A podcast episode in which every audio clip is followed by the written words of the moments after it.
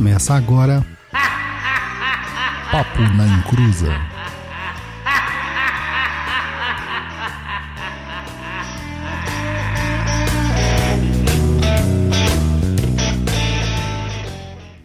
Começou! Aqui é o Douglas Rainho e conto de terreiro mais conhecido é aquela velha desculpa para não ir no dia da limpeza. Fala, meu povo! Aqui é o Luiz Guenca, mais conhecido como japonês, e vamos aí para mais um programa, o programa de número 137. Hoje, um pouco especial, Contos de Terreiro. Um pouco especial porque a cachorra começa a latir e atrapalha o programa. Ai, oferenda! Vou fazer o que se passa um engraçadinho aqui buzinando com o carro cantando pneu na rua? O cachorro vai latir mesmo. Boa noite, gente. Aqui é a Bárbara, o Gatibi. E contas de terreiro.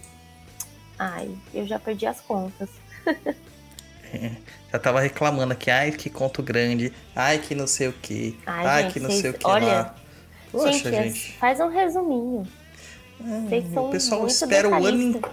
o pessoal espera o ano inteiro por esse momento aqui, é, por causa do Contos de Terreiro, é o programa que o pessoal mais gosta. E a barrinha, quem, quem, quem, quem, quem, quem. Amor, eu vou te encher de chocolate amanhã pra acabar com esse seu mau humor. Então vamos lá. Hoje, Contos do Terreiro, último programa do ano. A gente vai, né, aqui pegar umas fériasinhas para dar uma revigorada. Mas antes da gente começar nesses contos maravilhosos, vem aí o japonês.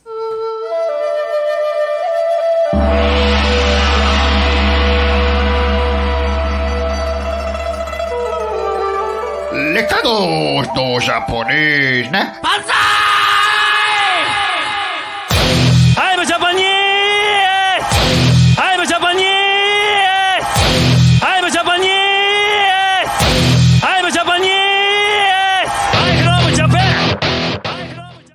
Você tá sem som japonês. Oh, meu Deus Fez um monte de teste de áudio antes para deixar o, telefone, o microfone mutado, vai entender. Vai fazer o quê, né? Faz parte. Programa ao vivo é assim. Tá? Acontece, gente. Muito boa noite, Saravá e Cruzetes, tudo bem com vocês aí? Bem-vindos a mais uma edição do Papo na Cruza. E os recadinhos é rapidinho. É só para lembrar lá, para apoiar a gente, entra lá no catarse.me barra papo na encruza e nos apoiem. E assim que você fizer o apoio, confirma lá se chegou o link para você ter acesso ao Umbral no seu e-mail é sempre bom verificar lá na sua caixa de spam, porque muita gente reclama que não recebe, mas está lá na caixa de spam. Então, fique atento a isso. Mais algumas formas de apoiar a gente aí. é, pode ser pelo YouTube também, você pode mandar aí um super chat, stickers, é, na Twitch também. Ou se você não puder aí apoiar, fazer um apoio recorrente, você pode mandar um Pix também. Manda lá no pix.perdido.co, a nossa chave Pix fofinha do capeta. Mas tem outro porém aqui. Se não puder aí apoiar a gente financeiramente, divulga nosso trabalho. Isso ajuda bastante a gente aqui, tá? A crescer, levar a palavra do seu Encruza para mais pessoas. Então tome nota aí das nossas redes sociais. O Instagram, instagram.com.br papo na encruza. O nosso blog lá com muitos textos e vídeos 0800 é o www.perdido.co. A nossa plataforma de cursos é o www.perdidoead.com. O TikTok, que sempre tem uma discórdia, é arroba papo na encruza. E o nosso e-mail lindão aí, para você mandar a sua dúvida, sua reclamação, sua sugestão, seu conto para ser respondido e contado aqui neste programa é contato arroba perdido.co. E lembrando também que Perdido EAD, que é o caminho para você que quer aprender muito sobre Umbanda. Então entra lá, www.perdidoead.com para aprender mais sobre Ogum, Iemanjá, Oxum, Nanã, Xangô, sobre proteção de ambientes, sobre limpeza de ambientes e sobre ataque e defesa mágica. E também, não sei se o pessoal já sabe, quem chegou novo, os que sempre acompanham já sabe que agora a gente tem um clube de assinaturas, né? Você assina e tem acesso lá a diversos cursos. Só digitar aí, perdido.club no seu navegador que você já é direcionado direto para fazer a sua assinatura aí do clube de assinaturas do Perdido. É isso aí, os recaditos passados, né? É, vamos aí para essa quinta-feira. Programas ma, programa mais que especial, né? Contos de Terreiro e o último programa de 2022. Próximo programa agora, recado. gente, só no ano que vem. Queria dar um recado. Douglas, Diga lá. Seu o áudio barulho tá. do seu mouse, seu, Seu teclado, teclado. está aparecendo, está aparecendo muito. Eu já vi, eu já vi o WhatsApp que você me mandou, já vi numa mensagem privativa que você me mandou. você mutou, Isso velho? aparece, isso aparece em todos os programas, faz parte do programa. Não, chato. Chato. Oi, outra coisa, eu vou pedir desculpa pro pessoal. tá baixo. Eu vou pedir desculpa pro pessoal porque eu tô jantando, gente. Foi tanto. Eu cheguei, fazem exatamente agora é, 20 minutos que eu cheguei na minha casa. O trânsito infernal para voltar do serviço. E aí eu tô aproveitando esse tempo para jantar também. Porque eu tô morrendo de E fome. agora? Eu não, eu não tô acreditando que você tá jantando japonês. E a dieta E agora? japonês? Bom, vamos lá então. Causos de Terreiro 01. É, nós vamos ter aqui alguns causinhos. A gente vai tentar ler todos, gente, mas sabe como que era? É quinta-feira e aquela coisa, né? É, O primeiro caos é do Pedro Altino. Ele é meio grande, então por isso a Bárbara vai ler. É, sobrou para você, Bárbara. Ah, não, você tá me tirando. Vai durar duas horas essa leitura agora. Vai lá. Só porque sou eu. Ai, misericórdia. Pedro, pra que escrever tanto, Pedro? Meu Deus. Vamos lá. Salve, galera. Meu, meu nome é Pedro Altino, bom saber. Pode falar à vontade, tem um caso interessante para dizer. Um livro. Antes da história, uma introdução breve. Não sou uma pessoa com muita fé, duvido muito da espiritualidade, não desacredito totalmente, longe disso. Apenas não confio muito no que escuto. Neste momento da história, eu tinha ainda mais de- descrença que hoje. Não acreditava que as coisas como feitiços e magias tivessem qualquer efeito. Via apenas como humanos tentando controlar e- o incontrolável. Essa é a história de como foi refutado por uma entidade. Ô, ô, Bárbara, foi. você não quer aumentar a letra pra você ler? Você tá parecendo que você vai engolir o, o- o monitor. Aumenta Ai, a para letra de aí. me criticar, gente, como vocês são. Dá um zoom. Tá vendo? Você não botou eu pra ler? Vocês, vírgula, Douglas Rainho. Que eu tô aqui prestando atenção e jantando. Põe no muto aí, que vocês estão fazendo barulho aí. Tá me desconcentrando. Pronto, obrigada. A pessoa tem probleminha. Vamos lá. Em 2020, antes da pandemia, fui visitar o terreiro onde um amigo, um amigo trabalhava. O local ficava da periferia de Planaltina, Goiás. Era uma casa de candomblé e se dizia uma das mais antigas da região. Duas vezes por ano a casa fazia uma celebração onde aceitava que pessoas de fora viessem e conversassem com as entidades. Elas tinham que ser convidadas para o evento. A casa não tinha o costume de permitir que as pessoas de fora tivessem esse tipo de contato, como se vê na Umbanda. A princípio, nada de diferente aconteceu. As entidades foram chamadas, vieram e ficaram conversando com uma com as outras até chegar a minha vez de poder falar com elas. A entidade dessa história era o seu Tiriri, e o médium que incorporava era o meu amigo que me convidou para o evento. Fiquei desconfortável por conversar com ele assim, mas abstraí. Conversa vai, conversa vem, papo normal, até chegar o momento que, do nada, sem nenhuma introdução na conversa, seu Tiriri diz que sou uma pessoa de pouca fé e que estou cometendo erros e não atingindo o meu potencial por conta disso. Ele me explicou que a realidade podia ser mudada com um pensamento e algumas palavras, que haviam formas de manipular o mundo ao meu redor para que as coisas acontecessem.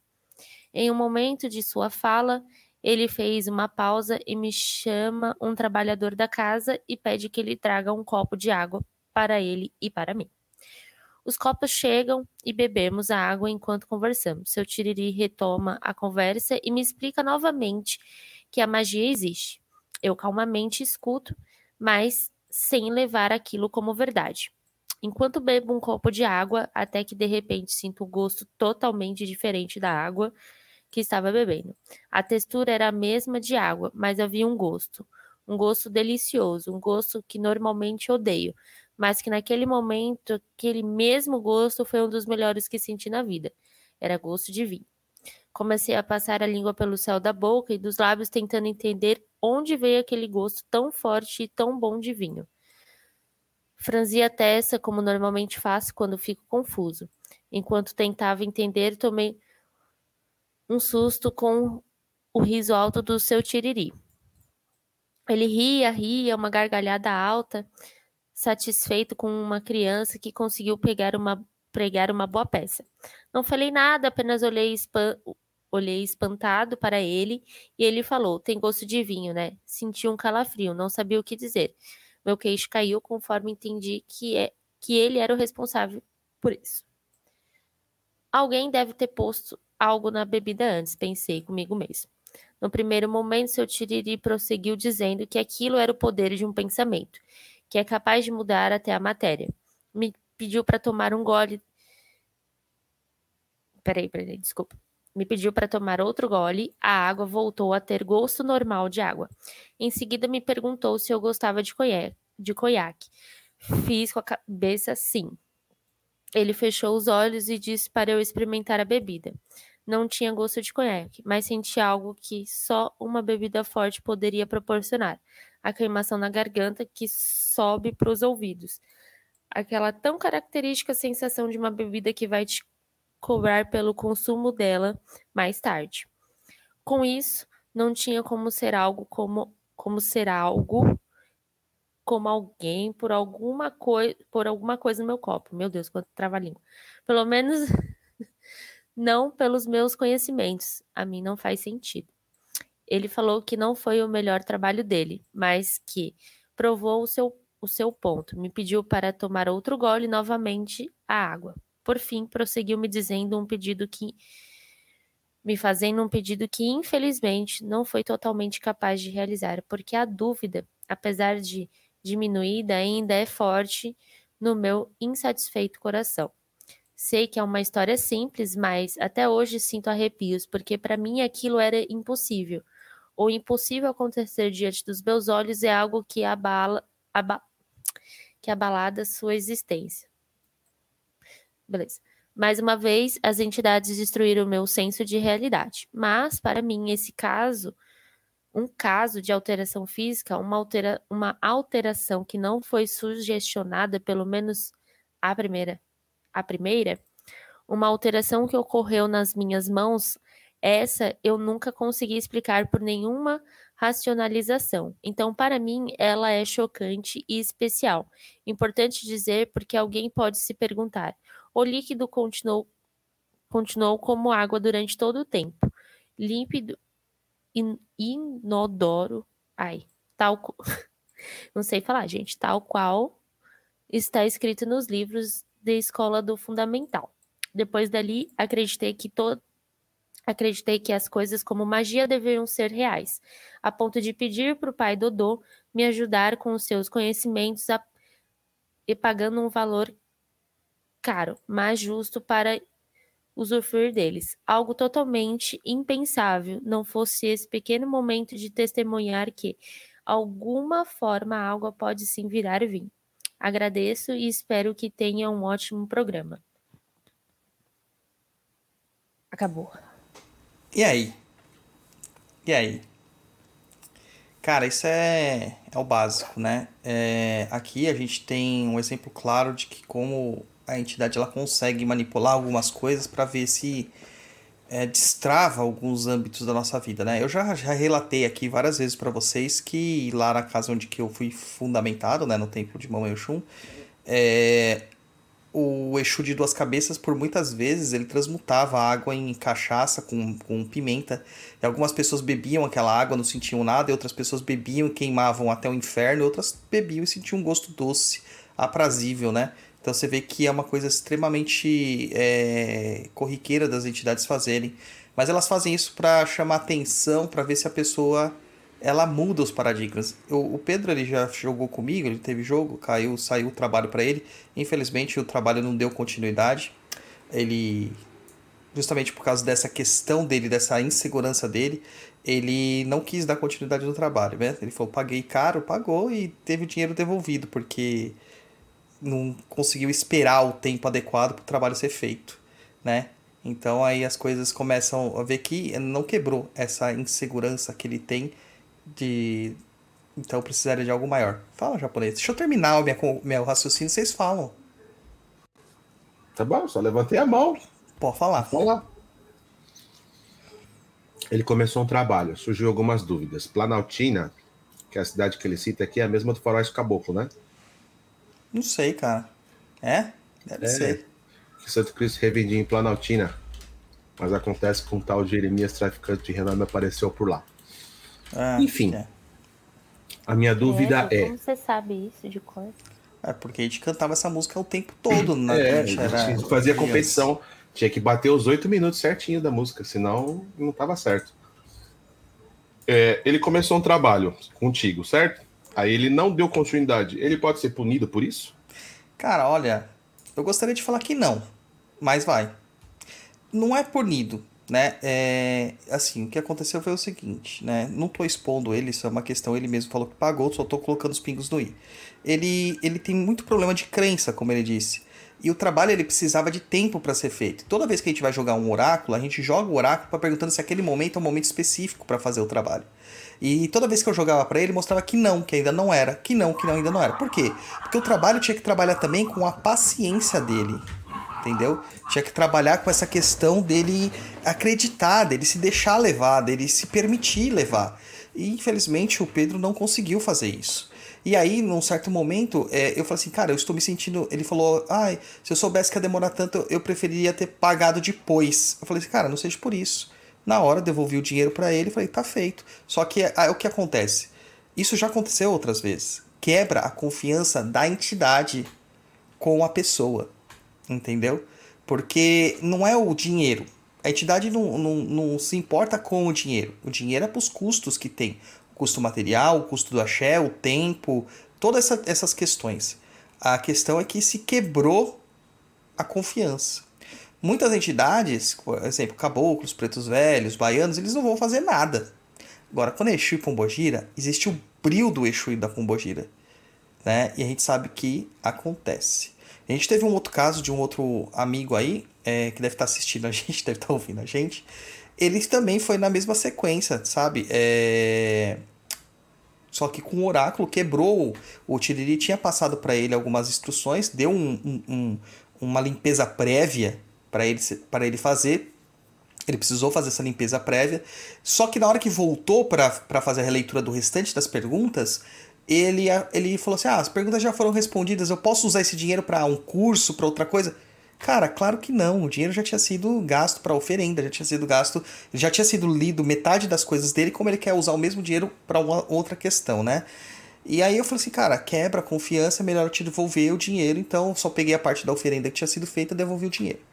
Cara, a vida desse cara foi para trás de um jeito, mano. Tudo acontecia com ele. Acidente, problema no emprego. ah, Cara, tudo, tudo, tudo possível, cara, que você pode imaginar.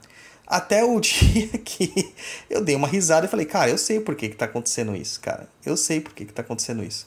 E aí a gente conversou, né? A gente conversou. E aí, cara, é, quando ele assumiu que ele tinha uma pendência, ele falou assim: o que, que eu posso fazer para resolver isso? Eu falei assim, cara, é o seguinte, é... eu vou ler aqui exatamente o que ele escreveu. Ó, boa tarde, Douglas. Há um tempo atrás iniciamos um trabalho onde eu fiquei em pendência com o Exu Tiriri. Foi me passado um trabalho por ele no Oráculo de Exu. Iniciei, mas não finalizei, conforme o combinado previamente. Segui a vida normalmente sem resolver essa questão, mas tudo estava travado, nada ia para frente. Quando me dei conta de que as coisas estavam assim por não resolver dessa pendência, reconheci o erro e fui atrás resolver. No dia seguinte, tudo começou a melhorar nos eixos. Tá? O que aconteceu foi o seguinte: quando ele reconheceu que ele tinha um problema, ele veio até mim e falou assim: o que, que a gente pode fazer para resolver? Eu falei, cara, para resolver isso você tem que vir conversar com ele pessoalmente. Ele falou assim: ah, não tenho como ir porque eu sou de Goiás. É, cu- curiosamente, né? Da mesma cidade. É, é, cidade não, estado. Eu sou de Goiás. Daí eu falei assim, cara, isso não é desculpa. Teve gente que veio daqui de Curitiba, teve gente que veio do Japão, lá, do terreiro, pra falar com o Tiriri. Né? É dos Estados Unidos, de, né, de Texas, de Miami, de, veio de vários lugares pra falar com o Tiriri.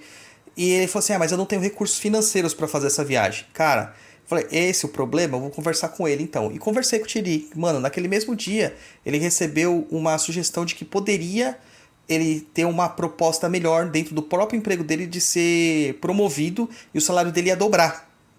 Mais que dobrar. E ele conseguiu aquilo ainda naquele dia. Assim que ele assumiu o problema que é o Exu, e o Exu deu meios pra ele pagar a passagem pra ele vir conversar com o Exu pessoalmente e pedir desculpa. Entendeu? Daí ele fala assim, ó, hoje recebi uma proposta no serviço, uma função de confiança, além do ganho financeiro. É uma ótima oportunidade para crescer profissionalmente ainda mais. Lá o Exu Tiriri. Então, cara, é lógico que quando você tem uma quebra de confiança, o Exu vai te cobrar isso de alguma forma. Vai te cobrar isso de alguma forma. Ah, mas o Exu é ruim. O Exu é uma volta. Não, cara, você contrata um serviço.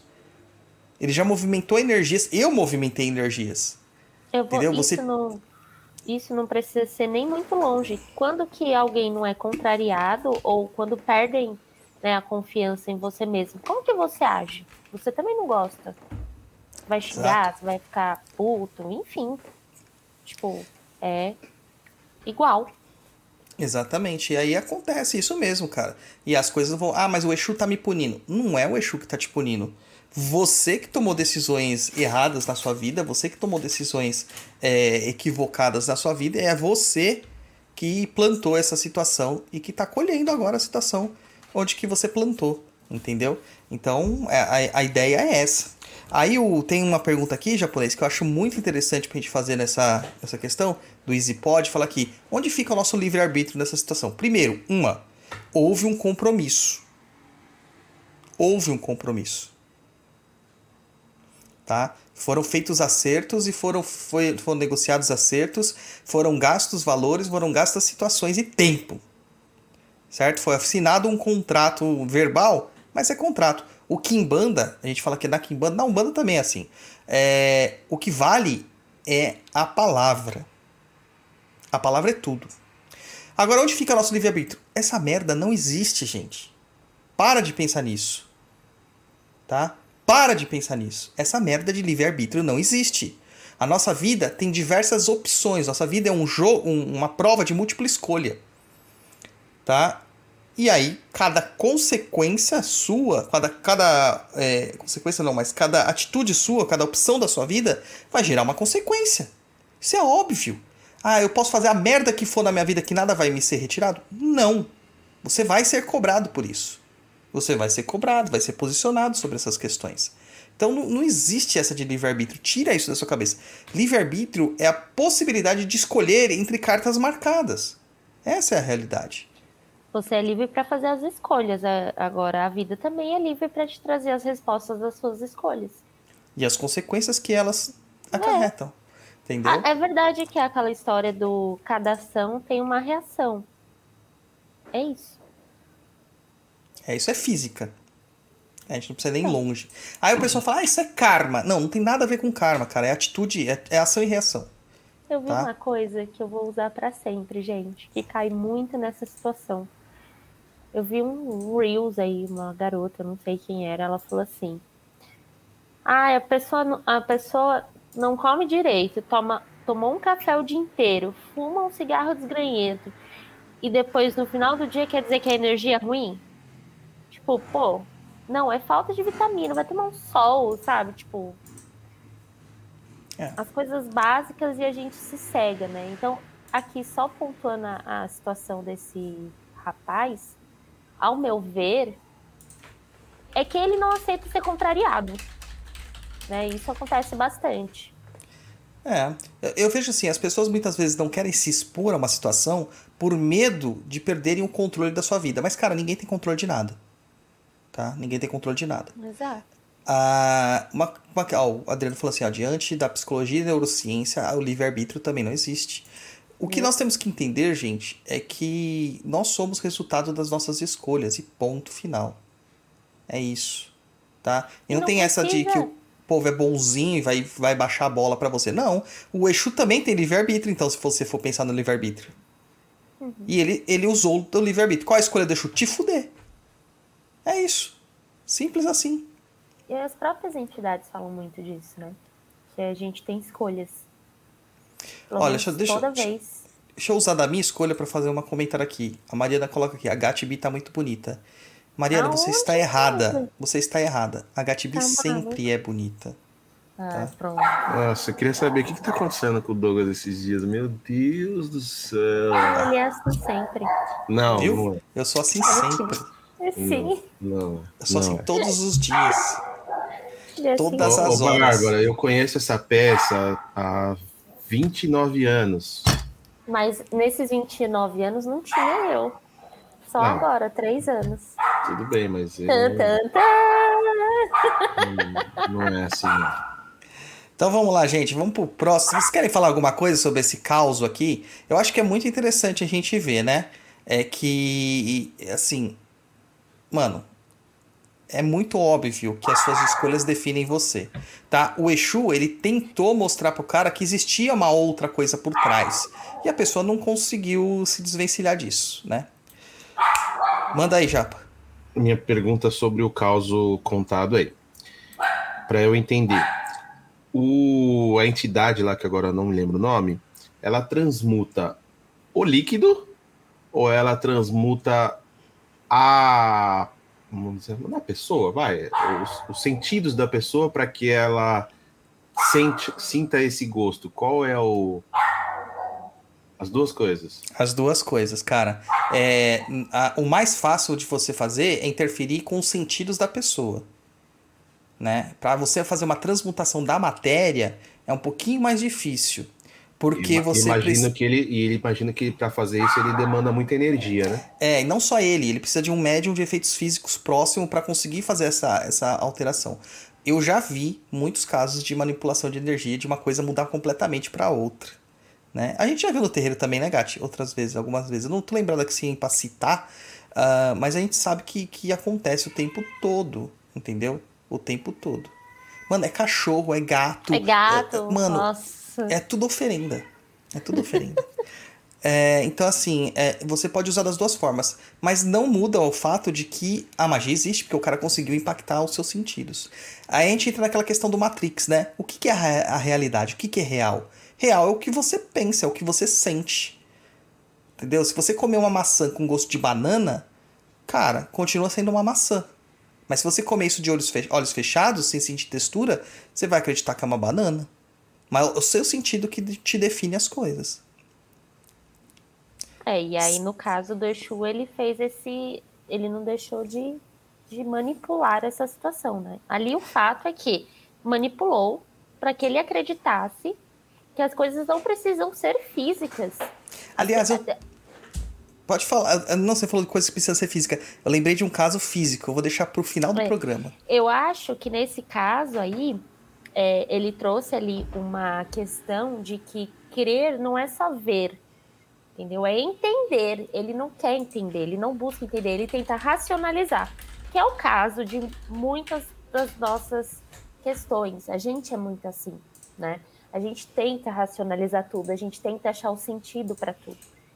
E as coisas elas não precisam ter um sentido lógico naquele momento. Você precisa sentir, você precisa vivenciar.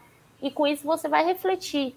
Pô, cara, aí você me diz, o que, que você refletiu diante de tudo que aconteceu? Que ainda assim você não quis acreditar. Né? Então, assim, essa é uma escolha sua. Então, pega pra você, abraça ela e ó, tchau. Faça uma boa caminhada. E a vida vai te mostrar de novo. Em algum momento, ela vai te mostrar de novo. Que as coisas não são só como a gente quer, né? No fim das contas. é isso. Aliás, a vida nunca é como a gente quer, né? É, então. né? É isso aí. Ah, a pessoa falou aqui, Curitiba em peso. Então, Curitiba, manda pix, mano. Né? E o pessoal de Curitiba, que a maior parte aqui é. Tá todo mundo lá no catarse.me barra papo na encruza com nossos apoios, que a gente mudou japonês. Não sei se eu te contei que a gente mudou as categorias de apoio lá do Catarse, cara. Eu vou dar só um, um, um relance aqui spoiler. pra galera. Um spoilerzinho aqui, já tá valendo, tá? Os preços continuam os mesmos. Mas, cara, as As premiações. Nossa, mano. Antes era 20% de desconto. Agora eu vou te falar, o Exu Maré do cemitério, aquele cara que paga 10 real por mês, ele além de entrar no nosso grupo do Telegram lá, o Umbral, que é maravilhindo, ele ganha 40% de desconto no Pé de DAD. Eita, nós! 40% de desconto, né? O restante eu vou falar depois. Depois a gente fala as outras categorias. Vamos pro caos número 2 da Débora Santos. Bora lá. Vai lá, japonês, lê aí pra nós. Vamos lá, Débora Santos. Olá, pai Dodô, salve Luiz e convidada. Quero compartilhar um relato que sempre me causou medo. Porém, foi a partir desses episódios que passei a ter curiosidade por espíritos e colocar em questão o que havia aprendido na igreja, como pós-morte e espírito se manifestar através do corpo de outra pessoa e não estar dormindo, aguardando o juízo final. Na década de 90, eu e minha família fomos morar em um bairro que estava se formando. Nesse bairro tinha muitas brigas. Não era raro aparecer alguma vítima de assassinato. Eita, nós. É, é lá no Conquista. Jardim da Conquista. Ei, papai. Sempre que recebíamos a notícia, íamos ver lá quem era o defunto. Meu pai começou a observar que, sempre após esses velórios, ao chegar em casa, minha mãe passava mal. E quando chegava a noite, começava nosso terror. Na época, éramos todos evangélicos e meu pai defini- definia que minha mãe estava endemoniada. Endemoniada. Lembro até hoje dele nos acordar e falar: Ele chegou, vamos orar. Minha mãe ficava com a voz muito estranha e o que estava ali gritava, falava que não ia embora, falava palavrão, enfim, a energia era horrível. E assim seguia a madrugada dentro. Eu e minha irmã orando e meu pai conversando, pedindo para o espírito ir embora. No dia seguinte, ela parecia que estava doente, passava o dia de cama e não lembrava de nada. Como meu pai associou esses espíritos aos assassinatos, minha mãe foi proibida de ir velar. Nossa. Quando alguma vizinha passava por aqui chamando para ver quem morreu, ela falava que não queria ir. E realmente essas manifestações pararam. Já faz uns 20 anos, mas ela recebe notícia que alguém foi assassinado, ela não vai velar. O que vocês acham que aconteceu aqui? Forte abraço e obrigado, portanto, Débora Santos. Ela até fala depois que ela complementa aqui, ó. Quero compartilhar uma situação que sempre me lembro e dou boas risadas. Eu e uma gira estava cambonando seu tranca-rua das almas. Ele foi ensinar a consulente a fazer um padê para Pombogira e perguntou se ela sabia o que era um figo. Ela respondeu que não. Ele gentilmente tentou explicar. É aquela fruta que parece o que muitos homens comem, mas você adora, sabe? A consulente entendeu. Ai, trancar ruas, né? Bom, gente, aqui ah, no Causo 2 eu acho muito curioso, né? Porque esse é um costume muito interessante. Por que, que esse Causo 2 tá aqui e não lá no Tá Perdido? Porque não tem só uma pergunta, tem um relato todo aqui sobre essa situação, né? É de uma família evangélica, estritamente evangélica. E aí, se a gente, passe, a gente passar pelas ideias do evangélico, o evangélico ele tem aquela ideia de que quando a gente morre, o nosso espírito ele permanece repousando em sono eterno até que seja acordado para o juízo final, onde as almas serão julgadas e os, os ímpios serão separados dos puros, alguma coisa assim, né? É... Só que, cara, na mesma igreja se manifestam espíritos que eles chamam de espíritos trevosos, de espíritos endemoniados. Como pode isso? Entendeu? É uma dissonância. Para explicar isso, eles falam que isso é uma outra categoria de seres, que são demônios. Mas, cara, um Exu não é um demônio. E eles chamam o Exu de espírito. Poxa, então já começou a dar uma trava aí na teologia dessa galera, né? Já começou a dar um problema aí. É, é claro que isso não acontece, gente. Ninguém fica dormindo ad eternum para a vida toda, né? Não existe isso. O caso dessa, dessa mulher que acabava indo velar os defuntos, primeiro, uma morte violenta, ela gera um efeito psíquico muito grande, ela gera uma reverberação psíquica muito forte no ambiente, causando realmente uma fissura naquele tecido astral que tem lá, possibilitando com que o espírito ou a própria emanação da energia do local fique mais evidente. Então, o, o espírito que acabou de ser é, a vítima de uma violência, que esse cara vai estar? Tá? Revoltado. Revoltado. Ele vai estar tá estritamente complexado, ele vai estar estritamente com raiva, com ódio, querendo vingança. E alguns desses espíritos, eles acabam pegando é, ali pessoas que eles veem que estão brilhando mais na multidão, que são os médiums. E eles dão essa emanação. Esse é um caso. Pode ser também da própria pessoa pegar aquela, aquela reverberação energética do ambiente por ser tão sensível que ela vai sentir toda aquela situação horrível do ambiente. E ainda o terceiro caso, pior: o espírito não sabe que ele morreu. E ele tá naquela Tipo vibe de Ghost. querer matar. É, tipo Ghost. Tá naquela vibe de querer ainda. Não, o cara me matou, vou dar um. Uma nele que não sei o que e tal. E começa a gerar um fluxo também negativo de energia. Cara, não adiantava nada orar para ela. Não adiantava nada afastar ela do velório. O que tinha que ter feito era tratar dessa espiritualidade dela de forma correta, né? De forma correta. E aí, Gatti, com- comenta aí. Você que é a, a. Você que gosta dessas coisas de espíritos obsessores. Nossa. É, primeiro, é a nossa Débora, né? É. Ah, então você explica por que que a Débora é assim, toda médium, tá vendo? Não, mas ela já falou, né, que os pais dela têm toda essa questão. Vem dos avós, Não, vem eu- de Eu não bisavós. sabia, não sabia, tô sabendo agora. Que da hora. É, ou não, né? Imagine passar por isso de criança, fi, terror. Eu ficava muito assustada com as coisas em casa, então, bizarro. Mas tem, sei, uma médium de transporte, muito provavelmente, né? Provavelmente. Provavelmente. Mas de transporte é tudo encapetado. É. Cara, é, é duro. É duro você tentar explicar para um evangélico que ele não pode acreditar no que ele acredita. Até porque o- a- a- a- o evangélico brasileiro é uma pessoa que é meio religiosa, não é religiosa, não entende de religião, não sabe de escritura, não sabe de, de Bíblia, não sabe de nada. Mesmo os caras que têm doutorado, pós-doutorado, não sabem, porque eles não vivenciam essa religiosidade. É uma coisa meio manca na religiosidade deles, tá? Onde eles têm que apontar o dedo para os outros para justificar os seus próprios defeitos. Então é muito complicado. Ainda mais dessa vibração que nós vivemos nos últimos anos, onde existe um estado evangélico em formação, é, é, um estado de coerção, né? Por assim dizer, isso se tornou muito mais evidente. E a gente vê que eles não, não vivem a espiritualidade. Eles só sabem acusar, eles são acusadores. É totalmente diferente de religiosos. O religioso está preocupado com a sua salvação, em se conectar com Deus, em se religar à divindade. Tá? O acusador não. O acusador está preocupado em apontar quem não está ligado com a, com, a, com a divindade. Então, cara, você tem que se preocupar com a tua vida. Só com a tua vida. Deixa os outros fazer o que é deles. Tá? É isso aí.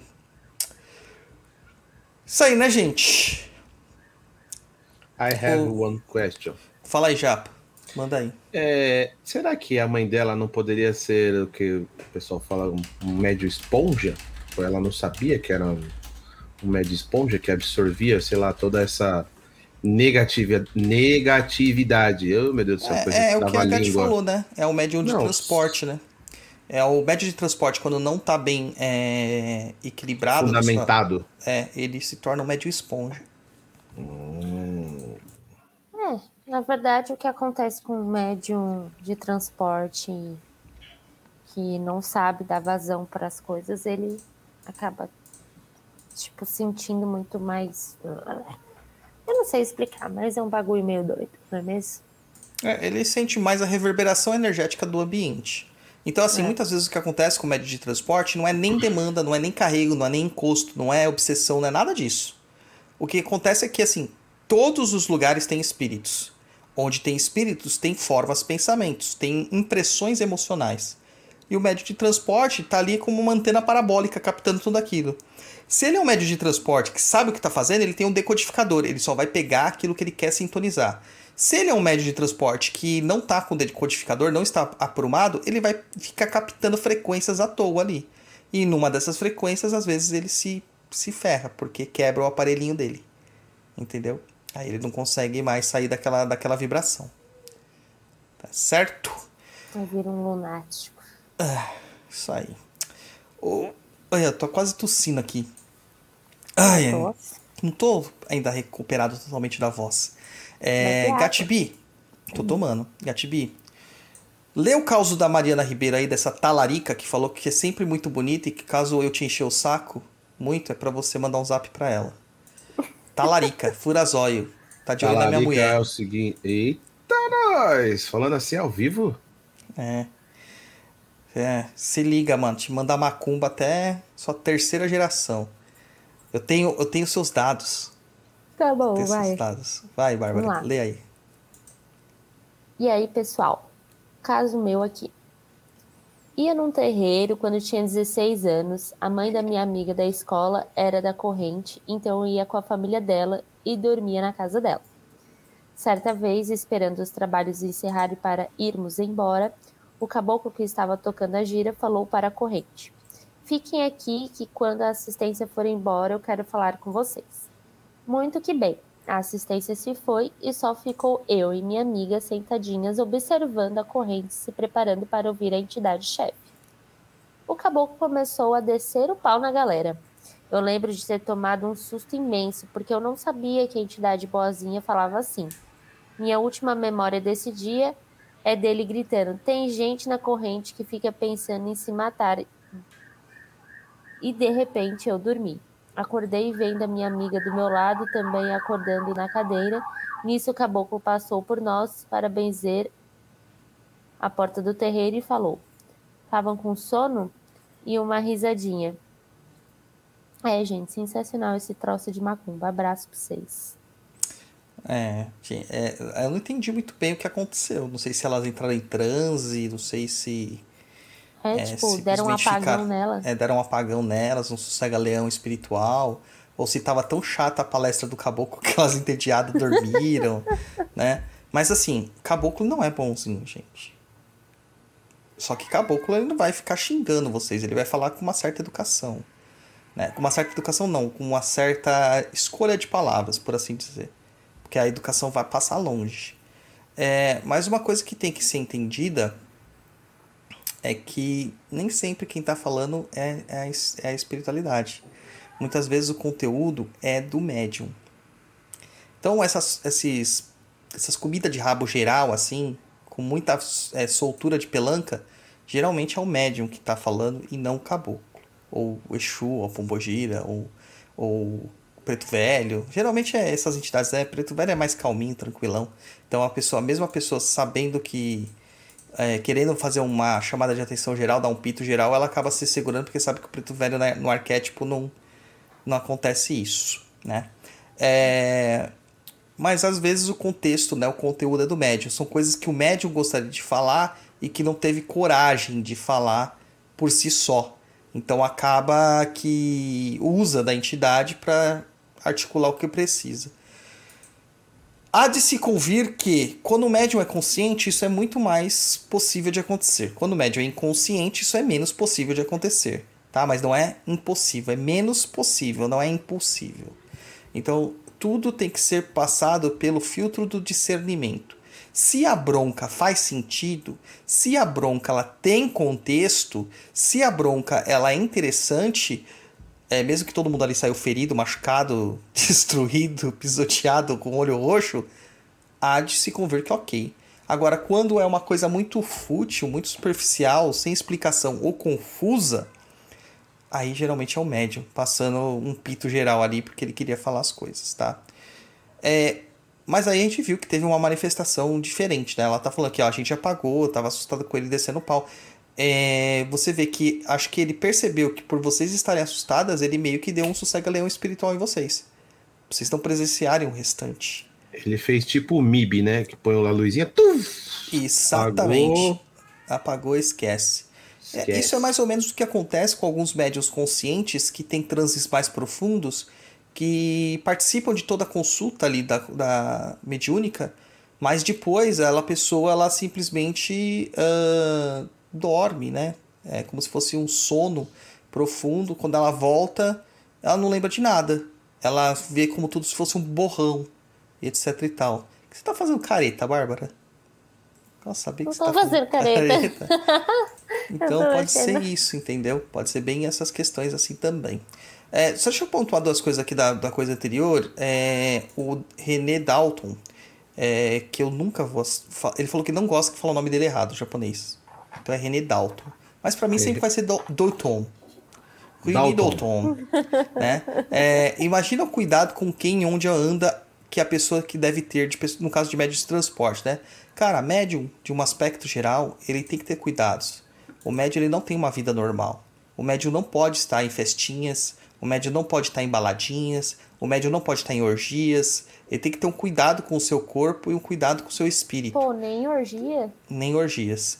É, então, assim, tem que ter um cuidado com os seus espíritos, tá? É, é, é, porque tudo isso é errado? Não é que é errado, mas envolve muitas energias conflituosas.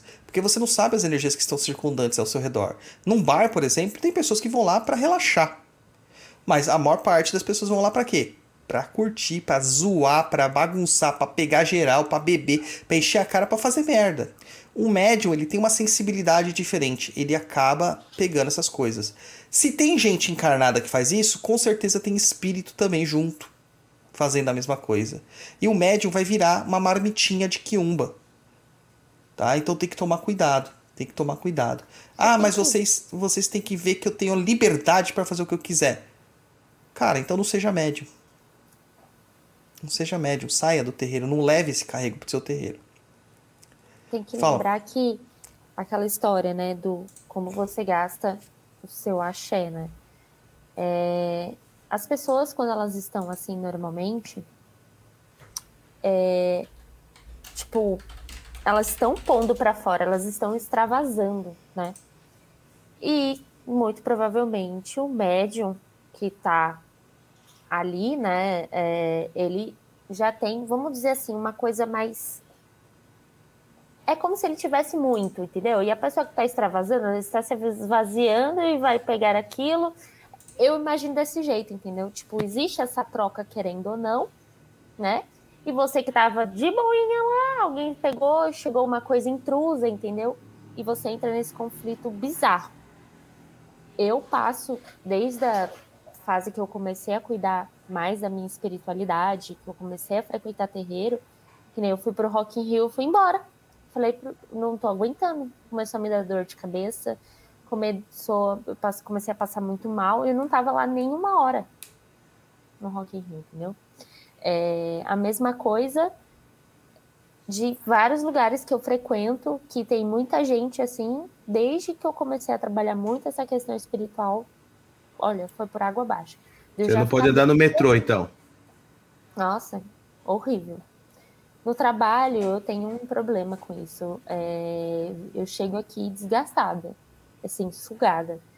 Tem tanta gente, mas tanta gente, tanta gente, é tanta gente falando, é gente reclamando, é gente tudo. Você, você muda isso na hora. Você sai de casa bem, e tal, não sei o quê. E de repente você vai ficando com umas coisas que você nem sabe. Tipo, eu tava trabalhando com uma moça esses dias e eu tava, eu já tava muito esgotada, eu tava muito esgotada.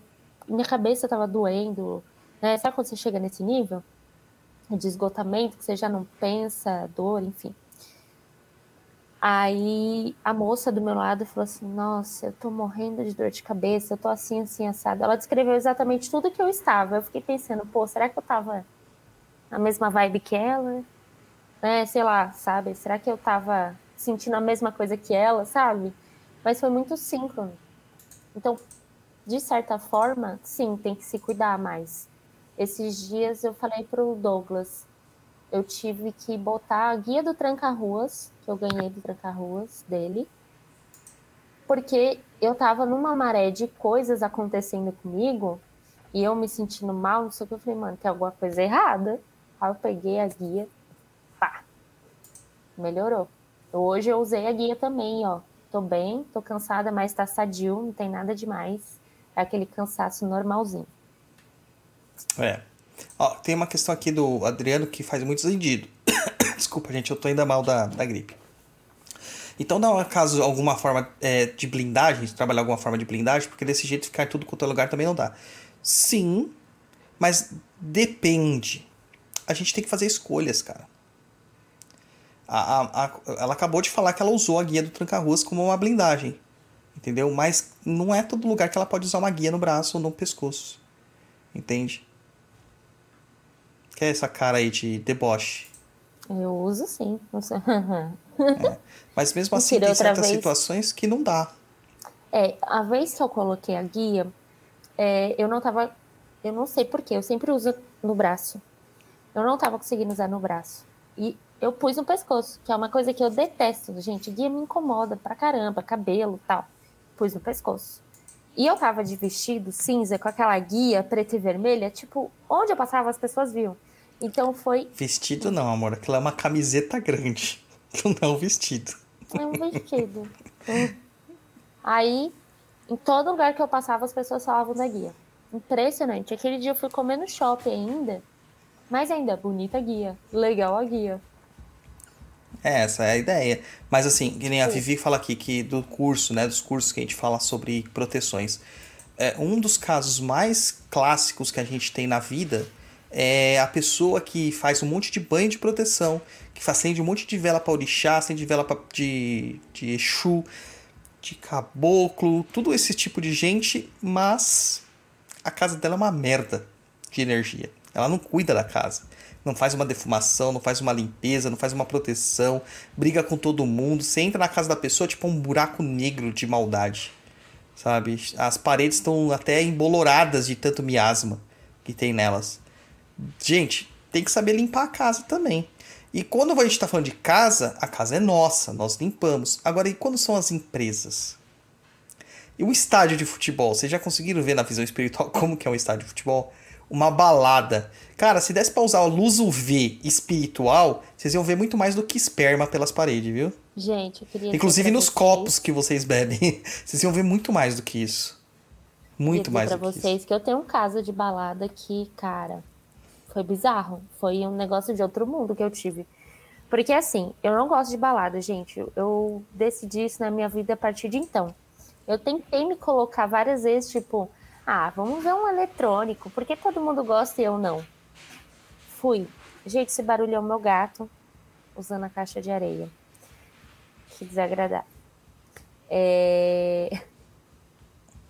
É, chegando lá na baladinha, eu tava com muita sede, porque a gente já tinha andado para um caramba, que eu morava em Guarulhos e a balada era onde? No Clube A, em Moema. Tive que ir andando até lá. Foi um caramba, foi um rolê Alameda dos. Aicás. Nossa, foi muito rolê. Aí, beleza. Cheguei lá, já logo peguei minha água, tomei minha aguinha, comprei lá fora, pra você ter noção. E aquele dia, eu tava meio esquisita já. Eu falei, eu não vou beber e tal. O pessoal que tava comigo tava usando entorpecentes, bebendo e tal. Fiquei meio assim. Eu tava num lugar que eu não conhecia, então eu já fiquei ali de alerta. Então, aquele dia eu falei, não vou beber, não uso drogas. Fui, peguei a minha aguinha e fiquei lá. Gente, eu sei que começou aquela balada e o lugar era fechado pra caramba, com um monte de coisa neon. E aquilo foi me consumindo, gente, de um jeito que eu chegava assim, eu tava tipo, eu preciso sentar, ai, eu preciso descansar. E eu cheguei a achar um sofá nessa balada e eu encostei no sofá assim, ó, e tirei um. Sabe quando você fica naquele pré-cochilo, pré-dorme, né? Sabe essa parte? Que é, normalmente a gente sonha que tá caindo e toma um, um pulo? É isso. Então eu estava dormindo, porém eu estava acordada. Basicamente é essa sensação. E eu lembro que tinha uns quadros, né? né de pintados de neon. Era uma arti artista lá tal. E tinha uns desenhos. E enquanto eu estava lá, eu vi aqueles, aqueles quadros, os bichos saindo do quadro. E eles vinham pra cima de mim, assim, me pegar, sabe? E aí eu acordei, tipo, mano, onde eu tô? E eu tava, tipo, muito, muito desidratada. As pessoas estavam comigo tava ali, tipo, de boa, felizinho, e eu, tipo, morrendo ali, sem ter nada. E eu nunca mais fui embalada. Pois é. Então a gente tem que saber, né, que como, como agir nessas situações, né? É... Recebemos aqui, ó, japonês, um amarelinho aqui, ó. Maravilha. A Giane S mandou aí 10 reais pra gente. É, Obrigado, viu, Giane? Maravilha. Ah, vamos pro próximo aqui, por favor. É do seu Augusto Lava, que eu tenho uma, uma pronunciamento. O Augusto foi convidado para estar com a gente hoje no programa. Ele não está, sabe por quê? Porque ele está em Brasília. Ele está em Brasília, abraçando. Não sei se ele está abraçando o atual presidente ou se ele está congratulando o futuro presidente. Mas ele está em Brasília. Tra trabalho, então vai Tá saber o que ele tá ajudando na mudança. É, deve ser. então vai lá, japonês. Lê aí o cal... É você, né? É você. O causo 4 do Augusto Lava. Augusto Lava. Olá, pessoal. Meu nome é Augusto Lava e gostaria de saber o comentário de vocês referente a uma experiência que tive depois de fazer o uso de ayahuasca. Cara, essa é pra você, Ei, japonês. Essa é pra você. Ayahuasca. Nosso próximo, nossa próxima experiência com você vai ser te dar ayahuasca e filmar. Ei, Vai ser a nossa papai. próxima experiência. Vai ser da Sim. hora. A casa que frequentei para esse ritual, até onde sei, é uma casa séria. Sempre pedindo permissão e proteção para abrir e fechar os trabalhos. Lá era uma casa de Umbandaime, ou seja, usa-se de bebidas e dos orixás, guias e etc. Ixi, essa reação aí. O que eu gostaria de relatar aconteceu alguns dias após uma dessas consagrações. Foram dois eventos distintos, em dias diferentes, mas que até hoje me gera certa dúvida do que estava ali. O primeiro evento. Um dia, estava dormindo na minha cama, tinha um quarto só meu. Eu abri os olhos e vi do lado da cama uma figura que se assemelhava a um garotinho de boné, mas era só um vulto preto com uma forma de criança. Quando olhei para ele, ele correu em volta da minha cama em uma velocidade absurda para outro lado. Depois disso, dormi e não sei se isso foi um sonho ou realidade. Ele era filho do The Flash, esse. Filho do Euler, o filho do vento. É, Ele é o filho neto do vento. O segundo evento. No meu quarto, novamente, eu dormia na minha cama. Uma figura parecendo com um cavaleiro, com capacete e roupas medievais. Parecia a montanha, o montanha do Game of Thrones, para quem assistiu a série. Parou aos pés da minha cama, mas novamente era apenas um vulto preto, sem feição definida. Apenas a silhueta do cavaleiro. Ele colocou a mão para frente e começou a apertar a própria mão, fechando-a. Nesse instante, eu senti meu rim esquerdo sendo apertado. Conforme esse cavaleiro apertava, eu sentia mais dor e ia levantando da cama, como se ele me levantasse pelo rim, uma dor muito forte. Foi me colocado em posição fetal, tentando arrumar uma posição que diminuísse aquela dor sem sucesso. Então comecei a rezar mentalmente diversas Ave Maria, até que, num piscar de olhos, eu acordei deitado na minha cama em uma posição fetal, novamente sem entender aquilo tinha sido real ou se tinha sido um sonho muito realístico. Como, como observação, lembro que durante o ritual de consagração de- da ayahuasca, eu fui ao banheiro por fora da roda e eles pediram para não fazer isso, mas não liguei e não queria atrapalhar o pessoal. Enfim, o que vocês têm a comentar sobre isso? Um abraço e vai Corinthians! Eu tenho que comentar que o chocolate que você me deu não é bom, Bárbara. Salgado. Muito salgado. Ó, antes de você falar, recebemos aí, ó. Mariana Ribeiro mandou 27,90. Obrigado e mandou um recadito para você, pai Dodô. Pai Dodô, eu não sou talarica, me desculpe, é brincadeira. Sei, É. brincadeira, mas deixa da moleza. É isso aí, eu não confio em você não. Ah, ainda mais depois do seu, da sua, do seu planejamento anual que eu li, gente, que medo. Ah, mas vamos lá. Ah, assim, a ayahuasca ela abre portas de percepção mesmo, né, gente? Cara, você vai Aí. ver. E por isso você quer dar ayahuasca pra mim. Você quer ver o que das minhas percepções? Eu quero ver você, sei lá, mano, vomitando pra caralho, porque é isso que acontece quando a pessoa toma ayahuasca. Vomita pra caramba. Vamos, vamos conjecturar uma situação aqui. Eu sei que é um programa de contos, mas eu tô meio que comentando os contos, né? Mas assim, a, a ideia da ayahuasca é abrir as portas da percepção para quem tem dificuldade. Na Umbanda, na Quimbanda, não se usa entorpecentes ou se usa enteógenos, que são o nome da que a gente dá as plantas de poder. Ah, peraí, deixa eu ver se apareceu aqui já. Apareceu? Apareceu? Apareceu? Não, não apareceu. É, o Zé Droguinha falando: Não tira minha droguinha! Tá? É porque assim. O uso de enteógeno não faz parte da Umbanda nem da, da Kimbanda. O transe mediúnico, o aprofundamento e refinamento da mediunidade, das portas da percepção, ele se dá pela sua própria vontade e pelos instintos próprios, pelos instrumentos próprios dessas ritualísticas, que é o som, o cheiro e o ritual envolvendo tudo isso. Ah, então é o cheiro das ervas queimando, o cheiro das, da, da, dos banhos, é o som do atabaque, as próprias danças, os pontos cantados, a, as velas, né? Tudo isso aqui. Por isso aqui, tá? Ah, então, olha, gente, eu, eu acho muito estranho existir um Bandaime. Não tô aqui para julgar, só tô falando que eu acho estranho. Eu acho que eu posso ter minha opinião. Porque você tá pegando uma religião que não precisava do Daime e tá incluindo o Daime nela.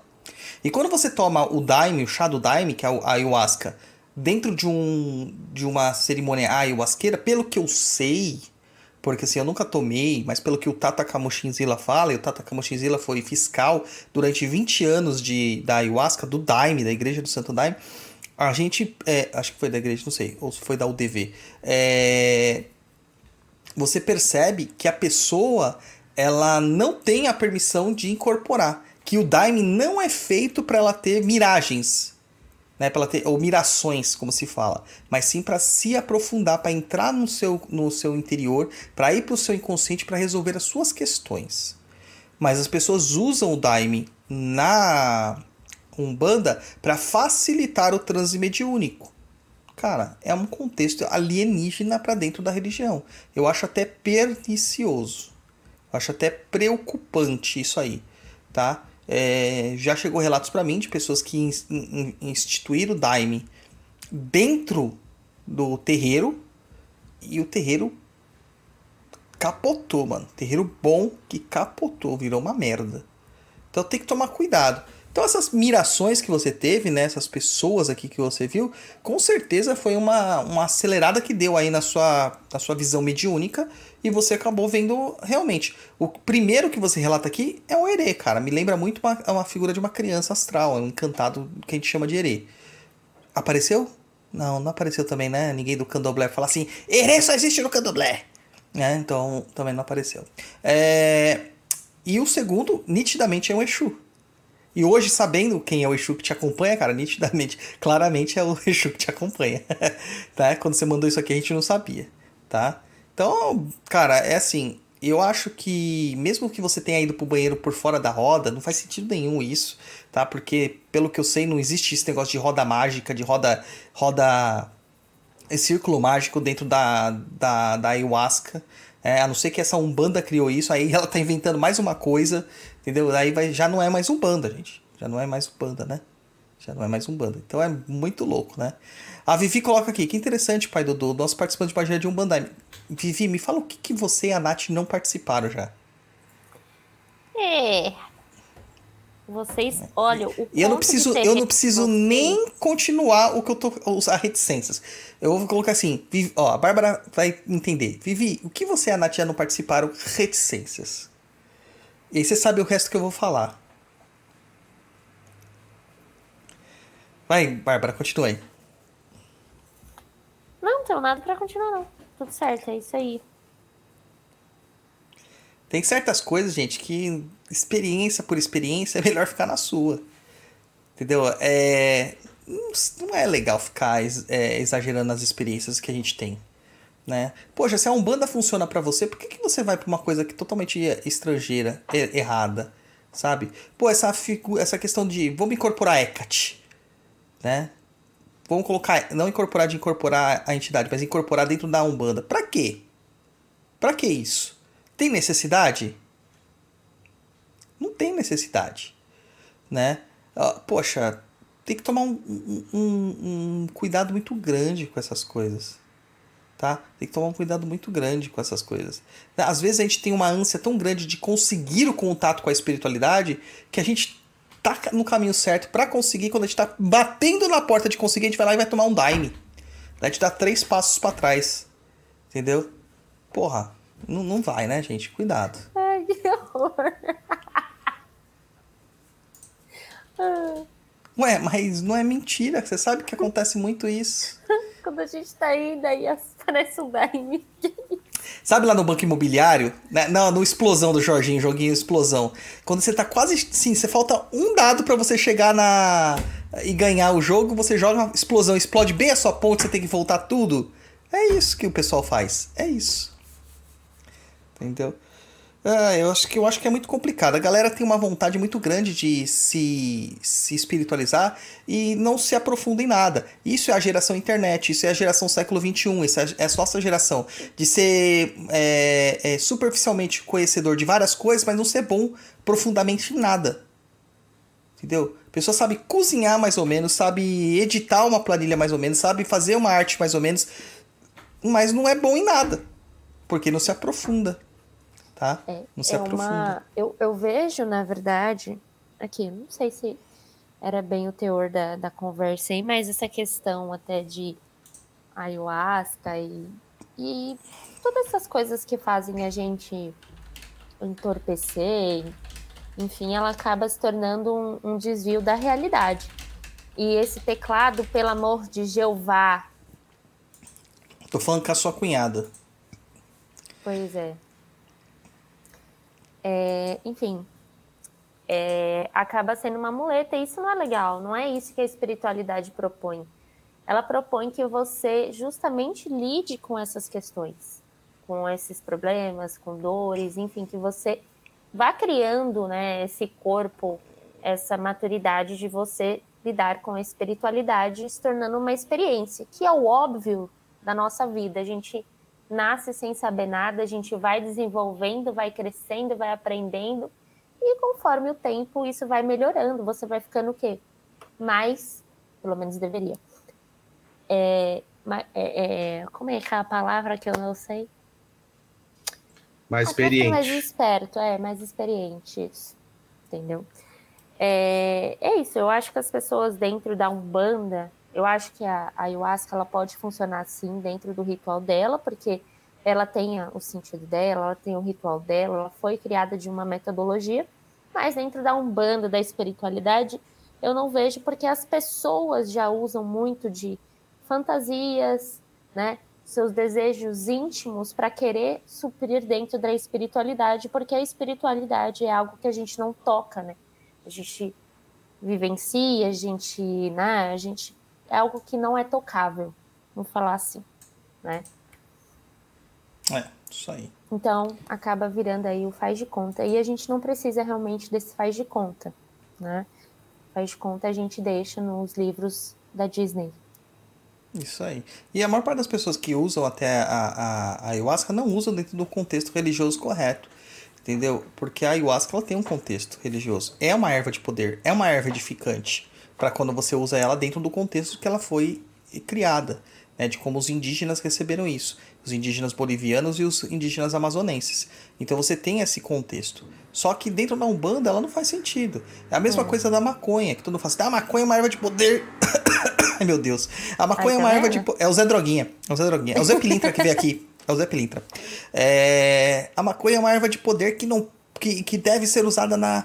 É uma erva de Exu, que não sei o quê. Cara, toda droga é de Exu, mas não porque é droga, mas por causa do seu teor entorpecente. Tá? Então, o, sabe aquele Rivotril que você toma? É de Exu. Sabe? Aquele Prozac, aquele isso, Citalopram, Douglas. ah, tudo Não. isso é de Exu, gente. São ervas entorpecentes, tudo isso é de Exu. Ou na Umbanda é de Omulu, que são as coisas. Ou da, na magia é de Saturno, né? Tudo isso é, é para gerar uma, uma, um desprendimento do seu racional, do seu consciente, tá? É isso. Agora, assim, a maconha ela não é adequada ao nosso uso como um enteógeno, porque ela é proibida por lei. Apesar que hoje teve uma decisão muito legal, interessante, até, que a maconha foi liberada para ser cultivada em pequenos lugares para lugares fechados para propósitos científicos, tá? Entenderam, gente? Para propósitos científicos. Não é para você usar no seu cigarrinho do dia a dia. Não é isso. Beleza? E Zé Pilintra não fuma maconha. Exu Mirim não pede um baseado. Abre a sua, mente, por favor.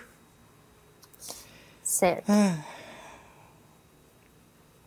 Ó, o Bruno fala aqui. O Bruno tem uma situação é, psicológica que ele não pode usar isso aí de jeito nenhum. Não pode. Não pode. Próxima aí do da El... ah, Ô, Luiz, tem a última parte lá que foi pra você, ó. Do do Augusto aqui, ó. Espera aí que fechou as minhas telas. Só um minuto. Não acredito, mano. É, deu pau, filho. Fechou. Fazer o quê? Abrindo de novo. Coisas que acontecem ao vivo, né? Vamos lá. Última. Eu falei, eu li isso aqui. Um abraço e vai, Corinthians! Vai Corinthians, porque tá vendo? Em terra que só tem Brasil. Aqui. Por que, por que, que o Brasil não se classificou já por isso? Qual que é a minha tese? Porque não levou o pai de santo. Pois é. E também não tinha um jogador do Corinthians, Exatamente. segundo o historiador Douglas Rainho. Todas as vezes que o Brasil foi campeão mundial, existia pelo menos um jogador do Corinthians na seleção. É, eu acho. Ah, mas eu tinha tenho que rever isso aí. lá. Eu tenho que rever isso aí. Depois eu vou dar uma olhadinha nas seleções. Você falou, Gatti? O Marquinhos era do Corinthians, apesar dele estar no PSG. Não. É, era do Corinthians da seguinte maneira: jogando no Corinthians, não um ex-jogador do Corinthians, entendeu? Tem que estar no Tipo, Corinthians. Tinha que estar, por no exemplo, eu acho que se tivesse o Cássio no gol, a gente não teria tomado aquele gol da Croácia. E se tivesse tomado, ele Ah, teria olha, pegado, eu, pego eu, o pênalti. Eu sou suspeita. Eu acho que o Cássio seria um, um bom goleiro.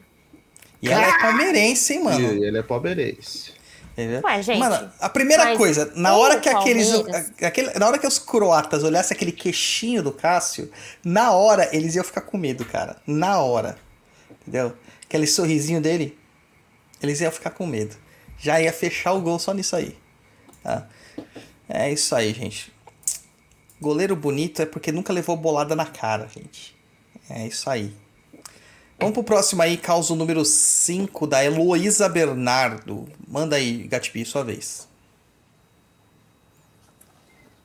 Olá, pessoal. Meu nome é Heloísa. Satisfação em contar meu um caos.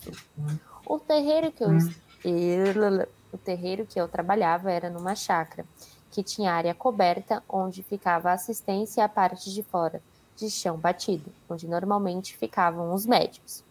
Nesse dia, estava cambonando a Dona Maria Farrapo. Após terminar os atendimentos da assistência através da Mãe de Santo, veio a Dona Maria Mulambo para dar um esbregue em algumas pessoas da casa. Permaneci no tempo onde estava cambonando na parte externa, de frente para os membros da casa que prestavam atenção no que era dito. Quando Dona Maria Mulambo dava. Tá dando para me ouvir? Tá. Tá, desculpa. Ah, voltando. Enquanto Dona Maria Mulambo dava sua bronca na parte coberta do terreiro, o tambor de lixo que estava num canto, na parte do chão batido, começou a pegar fogo. E eu. Eu não podia sair para pegar e deixar a Dona Maria Farrapo, que deu apenas uma olhada e disse para eu ficar quieta, porque ninguém podia acudir porque estava levando bronca. Arregalei os olhos, assustada, pensando. Não tinha ninguém fumando ali. Eu limpei tudo, não tinha nada para pegar fogo. Como isso aconteceu? A minha cara refletia nos pensamentos e as pessoas começaram a perceber minhas caretas de preocupação e começaram a segurar para não rir da situação. E o esbregue ser ainda maior. Até hoje não sabemos como o fogo começou e não foi a única vez. Beijos, Heloísa. Cara, eu tenho tanto pra falar aqui, espero que eu não tome. Ainda bem que a gente tem toque de Kimbanda amanhã, pra eu já fazer o descarrego, né? Assim, eu não entendi direito se a dona Maria Farrapo era a dona da casa e ela tava incorporada da Mãe de Santo e veio uma outra pombogira, a dona Maria Mulambo, em outro médium, pra dar um pito na galera. É isso? É isso? Se for isso, eu consigo continuar. Vocês acham que é isso, japonês e Bárbara? E eu também não entendi, eu fiquei confusa aí.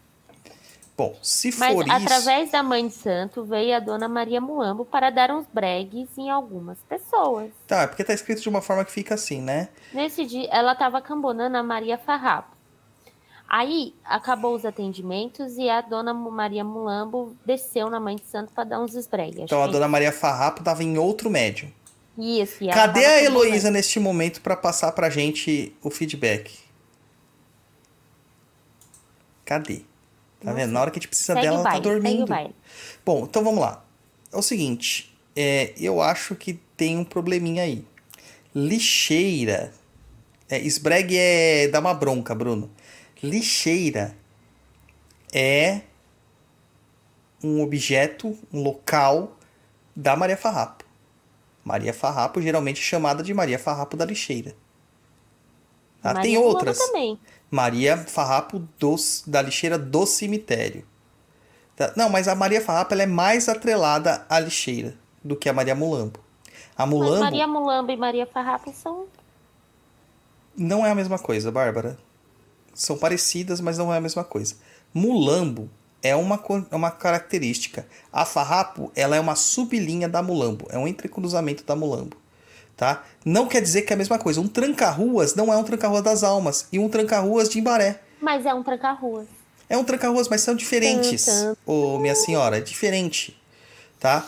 Você sabe muito bem que se você colocar um tranca-ruas das almas e um de Imbaré na frente, ninguém vai falar que é, que é da mesma linha. Ninguém fala que é da mesma linha. Tá? É... A lixeira pegar fogo é que provavelmente ela não estava gostando da bronca que estava sendo dada pela Maria Mulambo. Ela queria chamar atenção. Exatamente, ela não estava gostando. Entendeu? Então é uma forma de se manifestar. Nós cansamos já de ver fogo aparecer do nada. É, eu, a gente estava fazendo um trabalho esses dias na Cafua e a gente tentou botar fogo no- na pólvora, não pegou e de repente queimou Do sozinho, nada assim, do pegou. nada, Foi. com o papel longe. O papel que era a chama, né? Que já tinha apagado longe de lá e do nada pegou fogo. Era o Gaspar. É, o Gasparzinho. A Bárbara já citou aqui o caso do pai dela, que o tranca-ruas pegou pólvora molhada e queimou a pólvora molhada do nada. Entendeu? Não, Então, Nada mesmo. fogo é uma manifestação de Exu. Ou Pombogira. Pombogira não é nada mais, nada menos do que um Exu mulher. Né? É, então, provavelmente é isso, cara. Ela não ficou feliz com a bronca que a Maria Mulambo estava dando. E aí que eu vou voltar aquele negócio. Nem sempre a bronca que as entidades dá é a entidade que está dando. Achei estranho. Você acha que é o médium? Com certeza, cara. E aí a entidade Ah, que realmente estava lá, estava lá que- causando, entendeu?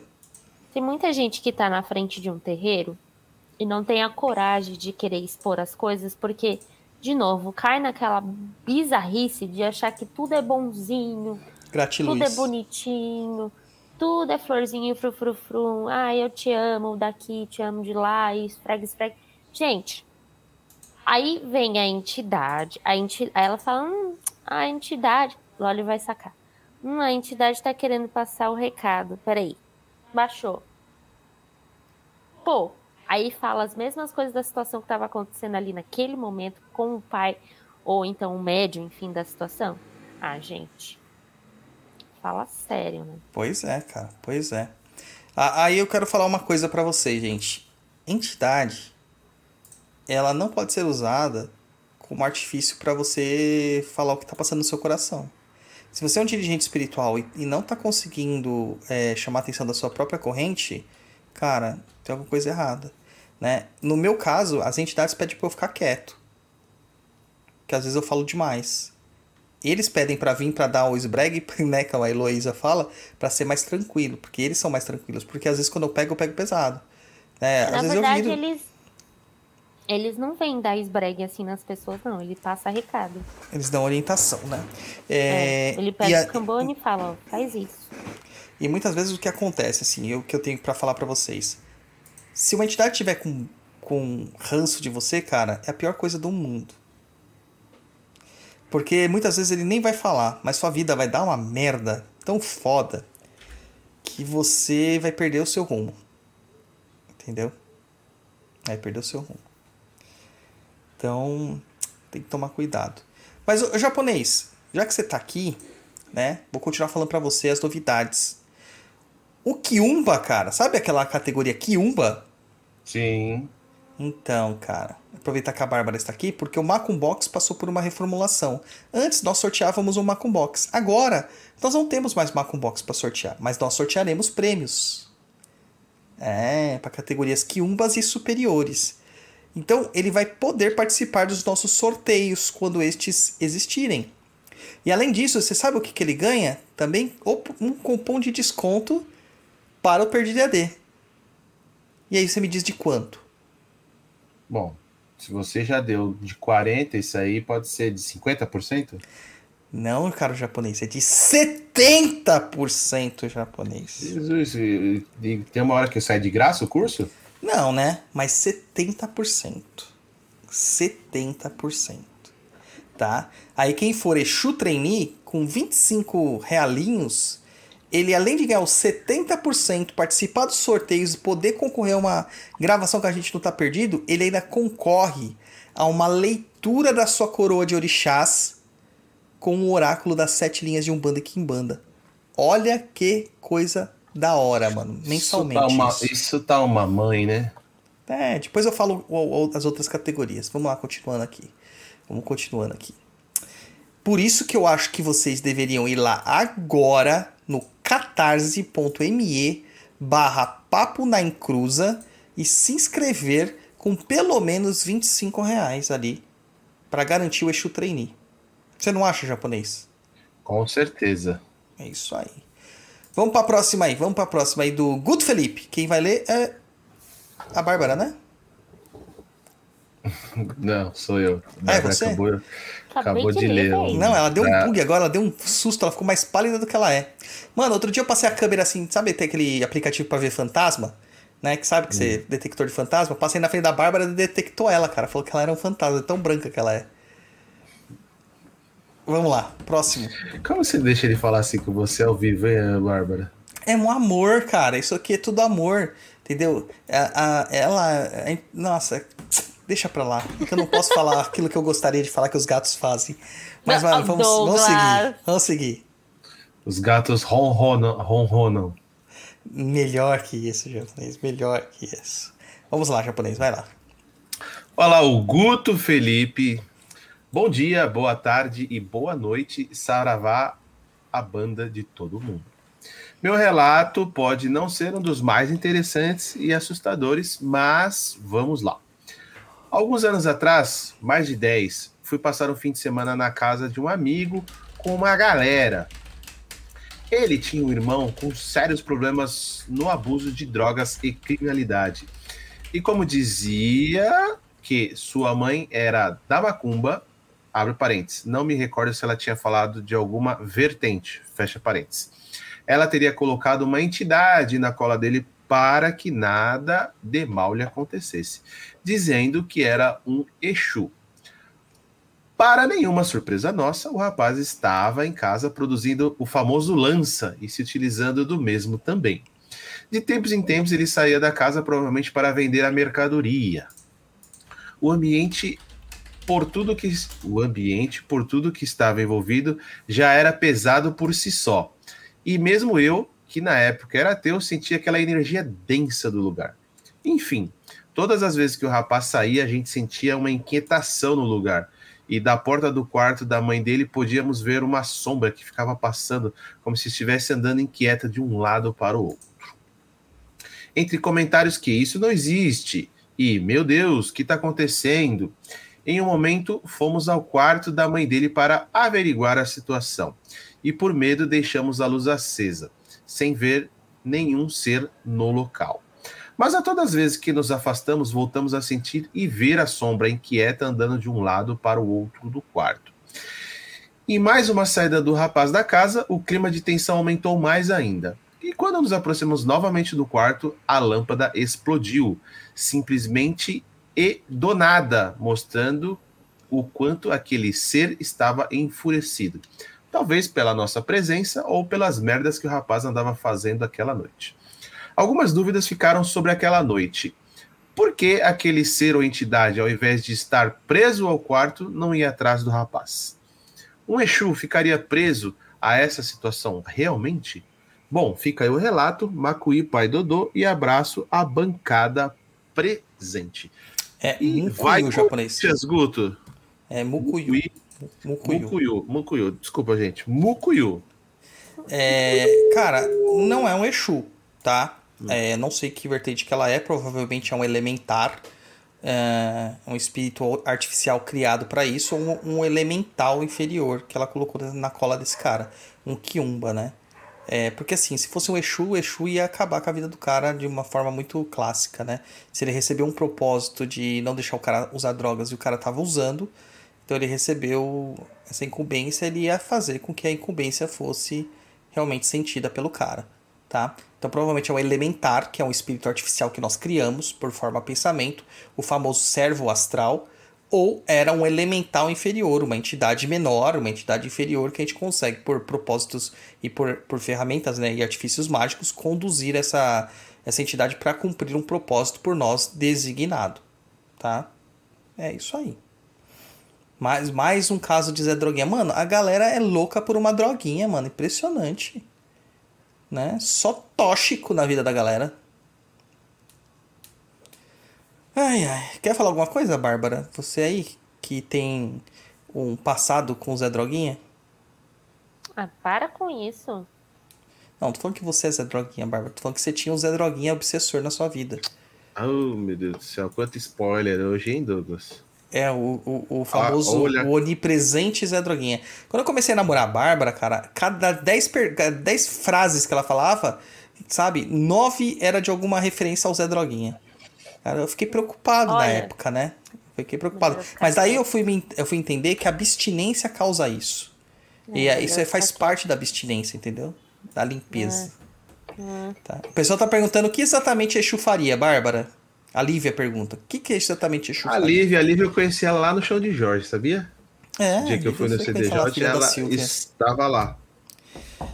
Me fala, fala, Bárbara, o que Exu faria?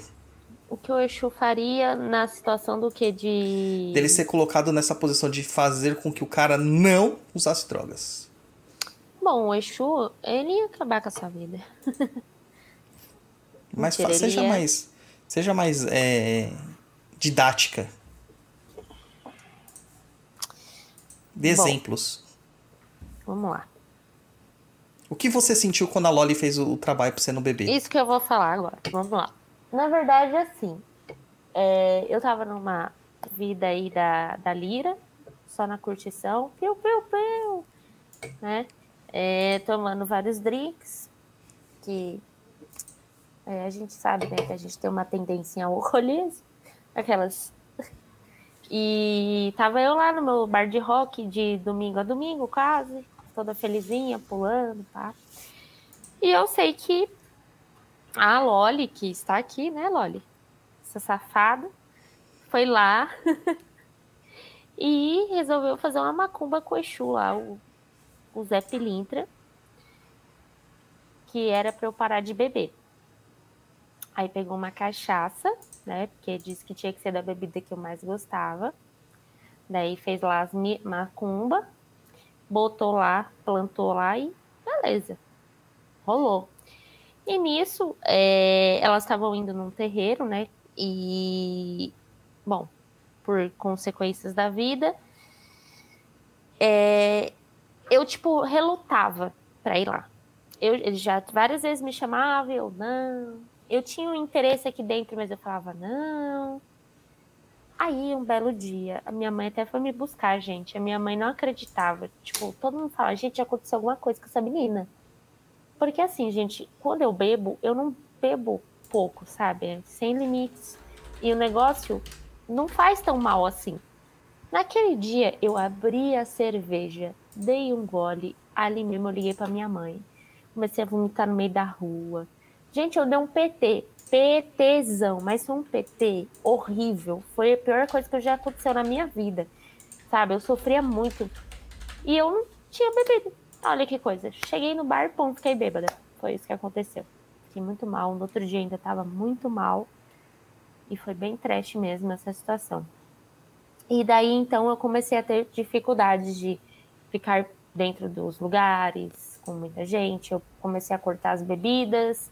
Até hoje eu bebo, fico enjoada, então eu tenho que parar já logo, né? Enfim. É isso aí. Ah, tá morrendo de sono já. Ai, gente, desculpa, eu tô muito cansada. É isso aí. Ai, ai. Até o Exu vim, né? Um belo dia que eu decidi ir no terreiro. e me deixassem andar. É verdade. Tudo bom. verdade. Então, assim, gente, Exu faz isso. Foi Tá, Exu faz isso. Como que funciona aí nesse caso, tá? Complicado. É, Vamos para a próxima aí do Alberto Souza. É a Bárbara agora, né? Agora eu acertei, né? É, sou eu, calma, só um minuto. Sim, Bárbara Gatti. Eu tô com sono. Vamos lá. Bom dia. No caso, boa noite. O terreiro que me iniciei e fiquei uns bons anos era do, do prim... primado? É isso? Primado de Umbanda. Tá errado essa palavra? É isso? Douglas. Tá certo, é isso mesmo. Tá, certo, bom. é mesmo. Ah, obrigada. Mas, pós, mas nosso pai de santo era muito ligado ao falecido pai Rivas Neto. Durante cinco anos, sempre íamos nos ritos de Exu, o capa preta do, do Rivas. Por mais polêmica que seja a imagem do Rivas dentro da Umbanda, vi coisas de arrepiar, feitos do capa preta nas festividades. Só um momento estou sain- saindo do serviço. Voltei. Voltei. Ah, tá, ele tá escrevendo. Muito engraçado. Um ano vi a copa, ou capa preta dizer que ia desfazer um trabalho de magia negra e jogou no asfalto, pois a festividade era na rua e eles fechavam a avenida da faculdade. Tá. Sete punhais em, em um formato de cruz e um punhal cravado perfeitamente no asfalto, como se o mesmo fosse de borracha. Todos ficamos atônitos. Atônitos. Não sei falar não, essas coisas, gente. Em outro ano da festividade, eu vi ninguém. Eu vi, ninguém me contou. Eu vi e eu vi.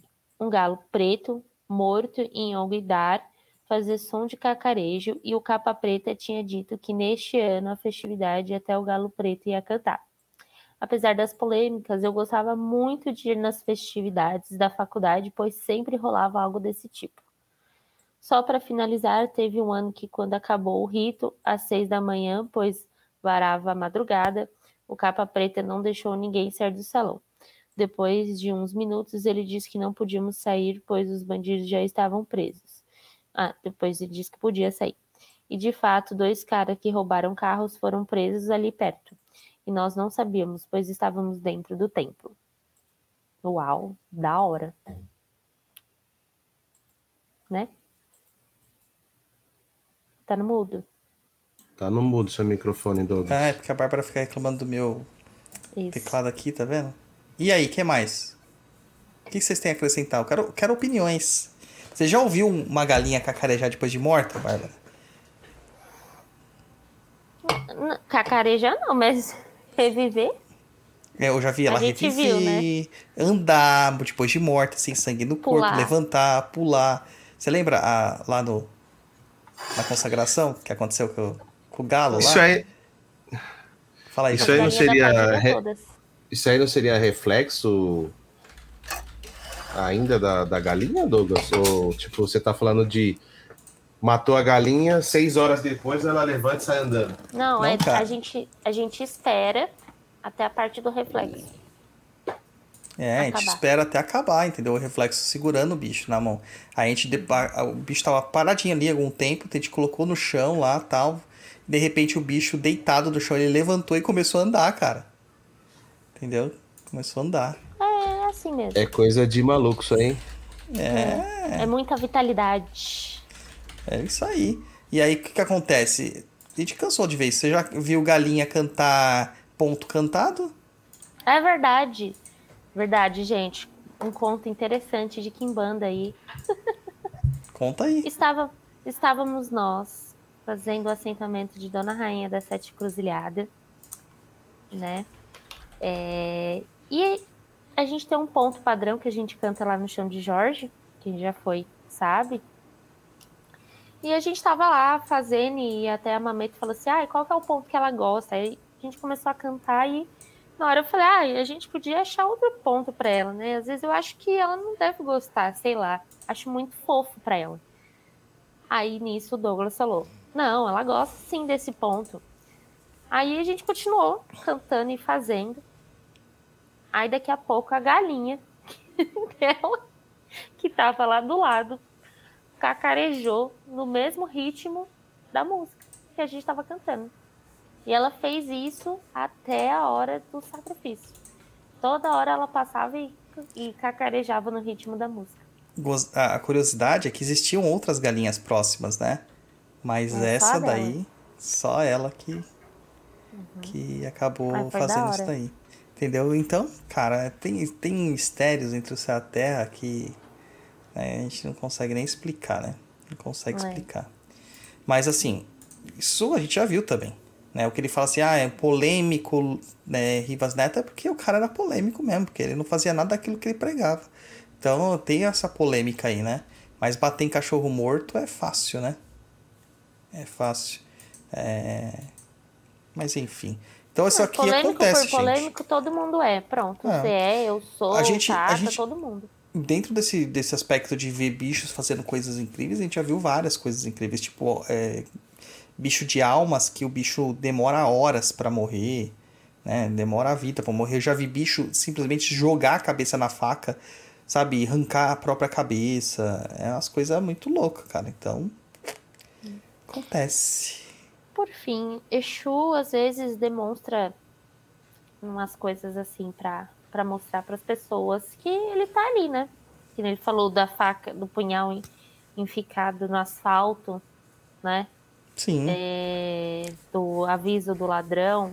Teve um caso do, de um dia, a gente estava lá no terreiro que eu ia, a gente estava cantando a abertura e a gente estava cantando por trancar-ruas, né? Porque já cansei de falar, meu pai tinha trancar-rua das almas, então pra gente é muito presente essa energia do trancar-rua das almas na nossa vida. Em especial, minha mãe tem uma ligação muito maior com eles. É, teclado. Obrigada. E, e a gente estava cantando no ponto de abertura, todo mundo lá cantando, vibrando, no tranca-rua realmente estava uma energia assim vibrante. Minha mãe olhou para a porta do, do terreiro assim e ela viu a imagem do Exu que meu pai trabalhava, que era o capa preta, né? E, e ele sempre apareceu para minha mãe e quando ele aparecia era sinal que tinha alguma coisa errada acontecendo. E na hora que a minha mãe olhou, ela falou: "Ah, o carro. E aí, quando ela saiu para fora, estavam tentando abrir o Opala, né? Iam tentar roubar aí o Opala, que a gente tinha um Opala, né? 76, ali, lindão, parado na frente daquele lugar, facinho para alguém roubar, não é mesmo? E, dito e feito. Então, o Exu, às vezes, ele, ele aparece assim de supetão, fala umas coisas assim pra gente despertar, falar: ó, acorda, né? Pois Show é. de bola. Normal. Isso aí, meu irmão. Tipo a Ana Maria que fala, acorda, menino! É tipo É isso. Ah, o Bruno falou assim, carai, o Exu defendeu o Opalão. Olha, eu vou te contar que o Opala, ele era mais dos Exu do que da gente. Né? Porque, vamos falar a verdade aqui, né, meu povo? Quem, quem comandava ele, teve várias vezes que o carro foi, tipo, teve uma vez que o carro tava sem freio e chegou em casa, depois de uma gira de Exu. E a gente. Foi o Exu que foi levando, gente, porque não tinha freio. Bravo, hein? Bravo isso daí, hein? Essa é brava. Ah, minha, minha mãe, não, acho que foi minha mãe que foi limpar o Opala, tirou, tinha uma vela preta dentro dele, no meio das, das, das coisas. Ela falou, mano, como assim tem uma vela preta aqui dentro, velho? É. Eu vou te falar que o pacto com o Exu pro Opala era grande. Sem isso, o Opala o seu não dá, né? é, o seu set em particular gostava do, do Opala. Eu acho que ele parte dessas proteções vinham dele. Opala, Opala. Eu conheci esse Opala aí. É, É, grande Opala. famoso Vamos lá, causo número 8, japonês. Daquela que você ama, a Anônima. Anonymous. Peraí, Olha lá, Loli preparar. falando. Deixa eu me Tentaram roubar aqui. sete vezes. O pacto foi muito bom. Cara, eu tô aqui no site do MyHeritage tentando fazer a árvore genealógica da minha família. Hum. Só que, mano, você não tem noção de como é difícil isso. Eu já consegui colocar meus avós, né, meus Hum. pais, meus avós e os pais dos meus avós. Só que eu cheguei num problema aqui que o nome da minha avó tá incorreto, tá diferente da certidão de nascimento do meu pai, que aparece, né, na certidão. É, o meu avô não consta como filho do meu bisavô. Não Ele é um bastardo? isso? Não, não é. Ele é filho legítimo, mas é muito louco isso aqui. A minha avó, é, bisavó paterna, todo mundo falava que ela era espanhola, mas eu descobri que na verdade ela nasceu na Argentina. Quem nasceu na Espanha são os pais dela. Eu descobri o nome da, da mãe da minha bisavó paterna. É muito louco isso, gente. Muito louco. Esse site aí é, mexe com o seu, seu, seu, seu passado, seu My, My Heritage. Heritage. Ai, Mas é- isso aí. Não, mas eu tô construindo aqui porque eu tenho os documentos, né? Mas eu parei aqui, eu precisava de mais Mas, informações. mas você sabe que tem documentos escaneados aí também, né? Você pode procurar. Se você Eu tiver o nome. meu. Eu achei Eu não, do só meu... achei o do meu avô. Então, do meu, do meu avô, não, do meu bisavô é, paterno, o pai do, do meu avô, eu achei. Só que lá a relação de filhos dele tava completa, menos o meu avô. Olha que curioso. Todos os irmãos dele estavam lá, menos o meu avô. Meu avô foi esquecido. E do lado da minha mãe, o meu, meu, meu, avô, meu avô materno, ele foi deserdado, né? Ele, a, a- o pai dele foi deserdado, né? Então não consta o nome dele na certidão de nascimento. E aí eu fui procurar na família dele, que é uma família impotente aí, não, não tem documento nenhum com o nome dele, cara. Tiraram da história, apagaram o cara da história. Que loucura, mano. O do meu, eu achei do meu, do meu, avô, do meu bisavô e meu avô, parte de pai, né? É, pai, pai do meu pai. Ai, meu Deus. É, os registros de estrangeiro. Os filhos lá. Muito louco, hein? Muito louco. Podemos seguir aqui, fazer a, a leitura do caos. Bora, bora, vai. A anônima diz: Saravastê. Sou médio iniciante, nunca incorporei e atuo como cambone. Em uma das giras, das giras, fiquei encarregada de cambonar seu tranca-ruas. Não sei explicar, mas eu tenho um certo medo dessa entidade especial. Acho que a ino... que? imponência e o porte sério dele me deixa com esse todo, com esse receio todo. Bom, no início da gira, a entidade cumprimentou os demais cambones e me deixou por último. Ao me cumprimentar, já me deu o primeiro Hadouken. Tá com medo do quê? Eu só consegui gaguejar. Tô mais não. O senhor me desculpa. O medo já passou. Minha voz nem saía direito. Ele me deu várias broncas porque eu tinha certa dificuldade para concentrar na hora da gira. Enfim, meus pensamentos ficaram meio loucos, surgem pensamentos intrusivos e acelerados, é bem estranho. Às vezes o oposto acontece, fico lesada, parece que estou em câmera lenta. Não sei bem o motivo, mas não fico no meu normal. Parece que tem um estádio de gente conversando comigo dentro da minha cabeça. Acredito que essa minha confusão mental deve ser, de certa forma, atrapalhar os trabalhos, pois as broncas foram todas nesse sentido. Ele disse de forma bem séria: não precisamos de gente para ficar voando no terreiro, precisamos de gente para trabalhar. E para piorar minha situação, eu tenho péssimo defeito psiquia- psiquiátrico de rir de nervoso nas piores, ó, piores horas possíveis. Só sabia falar mentalmente para mim mesma: não ri agora, sua fela da. Não pode falar, senão, senão vai, vai dar ruim, né? Uhum. Não ri, por favor. Não faça isso com você mesmo. Mas juro, a verdade de rir, abre parênteses, que consegui segurar, não era desrespeito, era nervoso e desespero ao mesmo tempo. Passou, segurei a onda, os atendimentos foram acontecendo e quando aguardávamos o próximo consolate, olhei para frente, vi seu Tata Caveira lá, paciente, calmo, rindo, contando os causos. Foi inevitável, minha mente descontrolada mandou. Poxa, queria ter cambonado seu Tata. Do nada, seu tranca vira a cabeça para o meu lado e falou bem lentamente: Ele é paciente assim porque é velho. Mano, que situação. Aí o desespero virou dor de barriga, com perna bamba e vontade de vomitar. Pensei, Senhor, Deus receba minha alma, que de hoje eu não passo. Enfim, esse foi o terrível dia que descobri que as entidades podem ouvir nossos pensamentos. Cuidado, irmãos desavisados. O mais interessante de notar aí, assim, ela falou que as entidades podem ouvir nossos pensamentos, mas mal sabe ela, né, que eles ouvem mesmo, mas ela não ouve os pensamentos das entidades. é, e a gente não sabe muitas coisas que as entidades pensam da gente, né? Mas Então, às tem vezes que- eu acho que o Tiriri fala comigo. Ou eu escuto ele falando com você, não é possível. Por que você acha isso? Por que, que ele iria Porque- falar com você? Porque diversas vezes, antes de você me falar a coisa, me vem na cabeça do mesmo jeito. Entendeu? E aí, às vezes, você fala, ah, o Tiriri falou isso. E, tipo, eu já, eu já meio, eu já tinha essa frase na cabeça, entendeu? Hum, Tipo, outro dia você falou assim. Ai, não lembro o que era. Diversas vezes. vai acon- Vai acontecer alguma coisa. Aí fala, ai, fulano. Que nem. Já aconteceu de eu estar fazendo as minhas coisas. De eu estar fazendo as minhas coisas. E. é, Aí o. Eu tava lá e aí me veio na cabeça o pensamento assim: ah, fulano vai se fuder. Aí depois eu, você chegou em mim e falou assim: Nossa, fulano vai se fuder. Aí você fala, o que me falou. Aí eu Hum. falei, tipo, nossa, mas ele falou pra mim também, não é possível.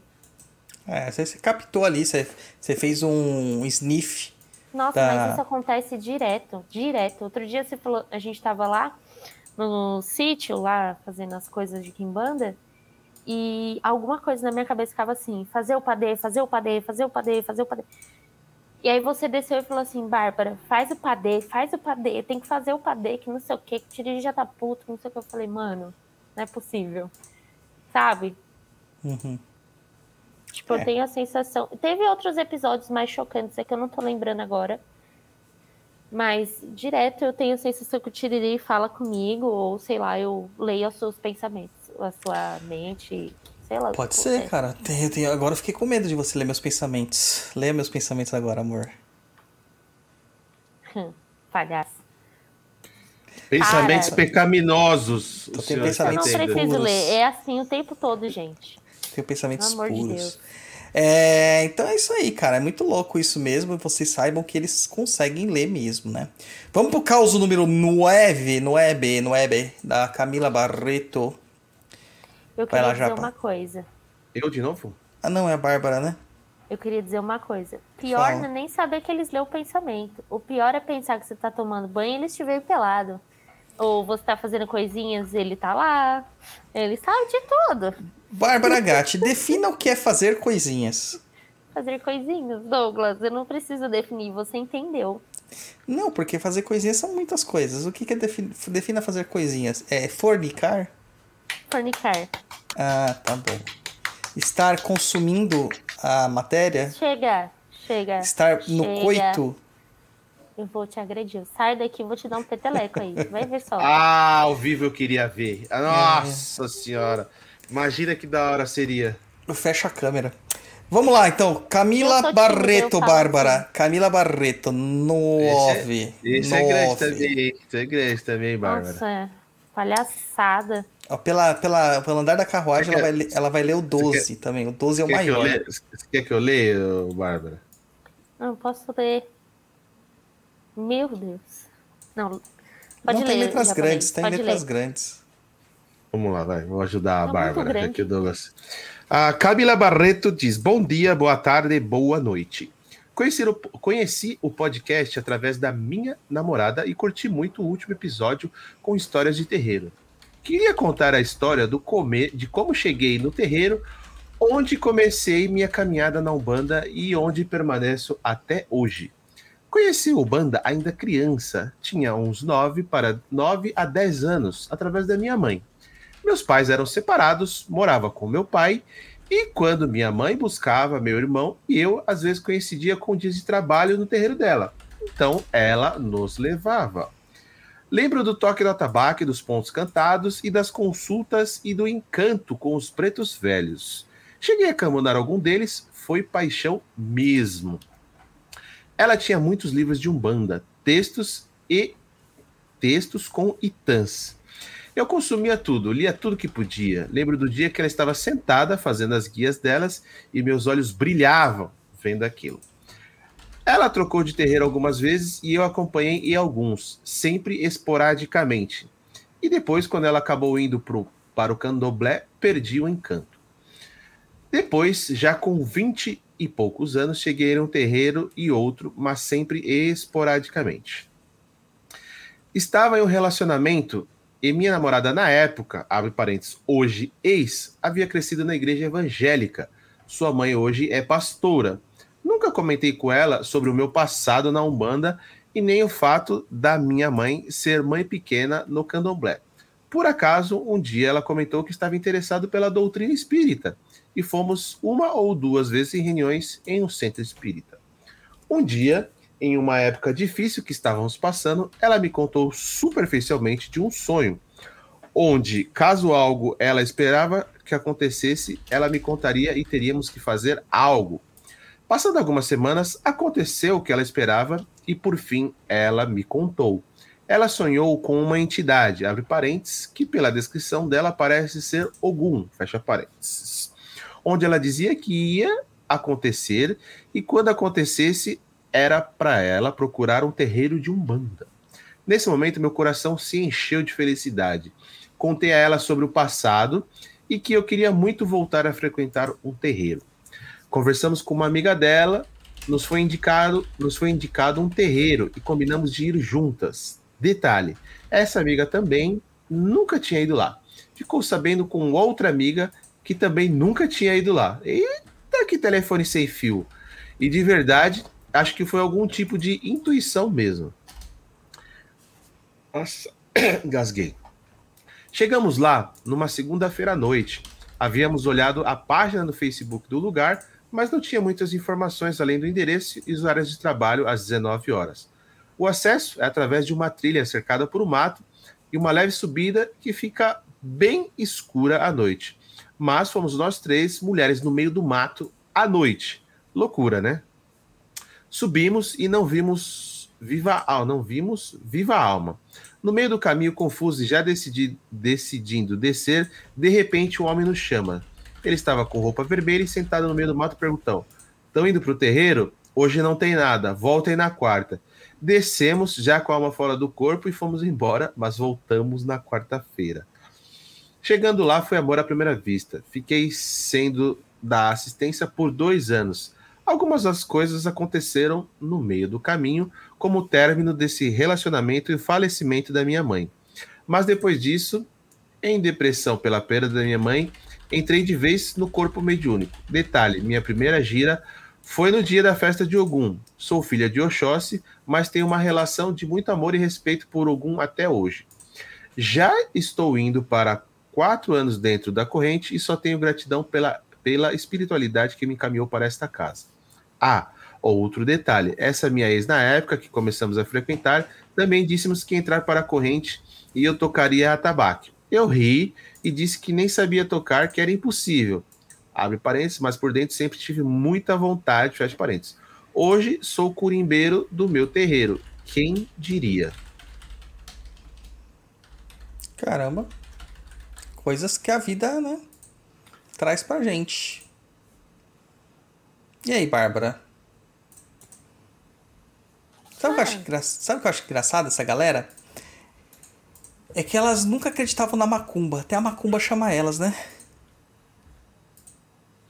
Eu acredito na macumba. Você acredita na ma- macumba japonês? Acredita? O que, que te faz acreditar na macumba japonês?